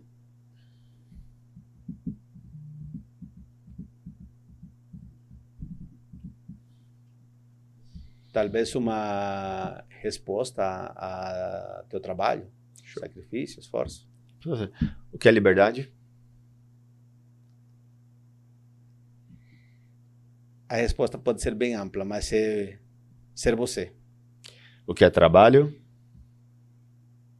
Terceiro lugar. E o que é felicidade? Momentos. Show. É isso, doutor. Bom, quero agradecer mais um podcast, mais uma aula, tá? A gente sabe mais uma vez que sua vida é uma vida que de palestras, de cursos, de atendimentos, né? E hoje você separou um tempinho aí, eu acredito que vai ajudar a turma aí, né, Douglas? Bastante. Pro- Hoje foi uma pós-graduação, não foi nenhuma aula. muito legal e a gente está muito feliz com o nosso podcast porque há quatro meses, né, Douglas, a gente começou trazendo alguns temas e nós já estamos recebendo é, vários feedbacks bons das pessoas, né? Muitos até pararam outro dia a gente na rua para falar que por causa de um podcast acabou mudando, a Mudando. vida das pessoas, sabe? Gerou um gatilho para poder se cuidar. E esse podcast tenho certeza que vai ser mais um sucesso aí que vai ajudar muita gente. E aí, Douglas? Eu, eu acho que isso, Muito bom. eu acho que isso aí, isso aí é algo muito legal, muito bonito, né? Esse feedback que você está começando a receber. Eu recebi um caso de uma vez de um, de um menino jovem, tá? Que ah, fazia ainda aquela, aquelas coisas caseiras, etc, né? De- de- e, e ele me ouviu falar sobre alimentação e ele mesmo decidiu mudar a alimentação e depois ele me escreve que tinha emagrecido 20 quilos que já tinha ido em alguns médicos, mas que não tinha dado certo, mas que agora ele com os exercícios, brincadeiras, etc que estava fazendo, ele tinha conseguido isso. Então, você vê, ele fala, eu nunca sonharia, ele nunca teria condições de ir num, num profissional para me cuidar, né? E os médicos que eu fui, eles me viam, olhavam dois, cinco minutos, falavam que tinha que fazer dieta, Uhum. tinha que tomar tal remédio e nunca que via o Sim. resultado. Tá? E, e você vê, né? Ele escrevendo com aquela felicidade de que hoje ele praticava esporte, brincava, etc., né? Uma outra vida. Eu acho que fazendo isso assim eh, nas pessoas, orientando, né? Porque o- talvez o que mais está faltando na, na atualidade é, é conteúdo de qualidade, Qualidade, é, de qualidade, né? Para que as pessoas possam fazer. Então, se a gente mudar uma vida, se a gente mudar meia dúzia de vidas dentro da saúde para o bem, tá? Eu acho que então, Já- a gente fica muito feliz, já né? Tá, já, a gente já Estamos sabe que tem a, a, a certeza que está no caminho certo aqui. Ah, sim, é, com certeza. É Tá. Legal. Douglas, tem algum recado aí pra galera? Tem sim, para você que está escutando esse podcast e não tem tempo de ver o vídeo, nós estamos em todas as plataformas de streaming, Deezer, eh, Spotify, Google Podcast, Apple Podcast, entre outras. E também deixar um recadinho para você que quer fazer uma, uma consulta com o Thiago Caldeira para melhorar ali o seu estilo de vida, sua qualidade de vida. Tá aí o arroba Thiago Caldeira. Para você também que vai fazer um evento, precisa fazer uma progressão de obra, Air Hub Drones. E para você que precisa de um espaço como esse para gravar o seu podcast, Pod House. Todos aí na descrição do vídeo. Ô, doutor, e como que a galera que acompanha o podcast assim consegue se consultar com o senhor? Ah, pode me procurar no, pelo, pelo Instagram, pelo meu nome, né? Carlos Jardim, arroba Carlos Jardim, né? Aí é muito fácil de me encontrar, porque tem vários Carlos Jardim, mas só tem um médico, então aí fica mais fácil para eles. Vai estar aí na descrição do vídeo também aqui. o Ah, arroba. legal, você vai estar na descrição. E, bom, a partir daí a gente pode direciona para para a clínica, ou se eles também acessarem eh, Clínica Jardim no, no Instagram, já tem um link direto que direciona eles para para nossa secretária para poder agendar, para poder organizar, etc. É isso aí. Ok? Maravilha. É isso Douglas, mais um? Mais um. Doutor, Vigésimo primeiro já. primeiro, né? Que bom. A galera curtiu aqui, É, tá que venha mais agradecendo. 21 podcasts, mais né, para vocês aí. Ó. Tem um comentário aqui só, doutor, que eu gostaria de voltar nele, porque... Eu não. Aqui, doutora Fernanda Lopes. Boa noite, saludos. Desde a Bolívia, doutor. Achei engraçado, eu tinha que falar que ela deixou aqui. Tá, é, Doutor, obrigado por mais um nada. comparecimento aqui no Caldeira Cast e eu já deixo o convite desde já, né? Porque tem conhecimento demais, então quando o senhor Um resolver podcast é pouco, né? Dois podcasts é pouco. as portas estão abertas Ah, para é. o senhor. Tá bom, tá, tá bom. A gente marca passando um par de meses, final do ano, começo do ano que vem aí, a gente marca um outro, vemos que é tema interessante. Interessante sempre poder, como a gente combinou, poder ajudar as pessoas, né? Legal. Tá? É isso aí. Nem todo mundo pode vir no consultório porque mora longe, é distante, etc. Então, se a gente puder ajudar de alguma forma eles, é legal. Tá bom? isso aí. Obrigado pelo convite também e muita sorte. Continuem assim, tá? Que tá, tá muito bom os podcasts. Legal. Obrigado. Tá? Isso aí, galera. Mais Valeu. um Caldeira Cast. Até próxima terça.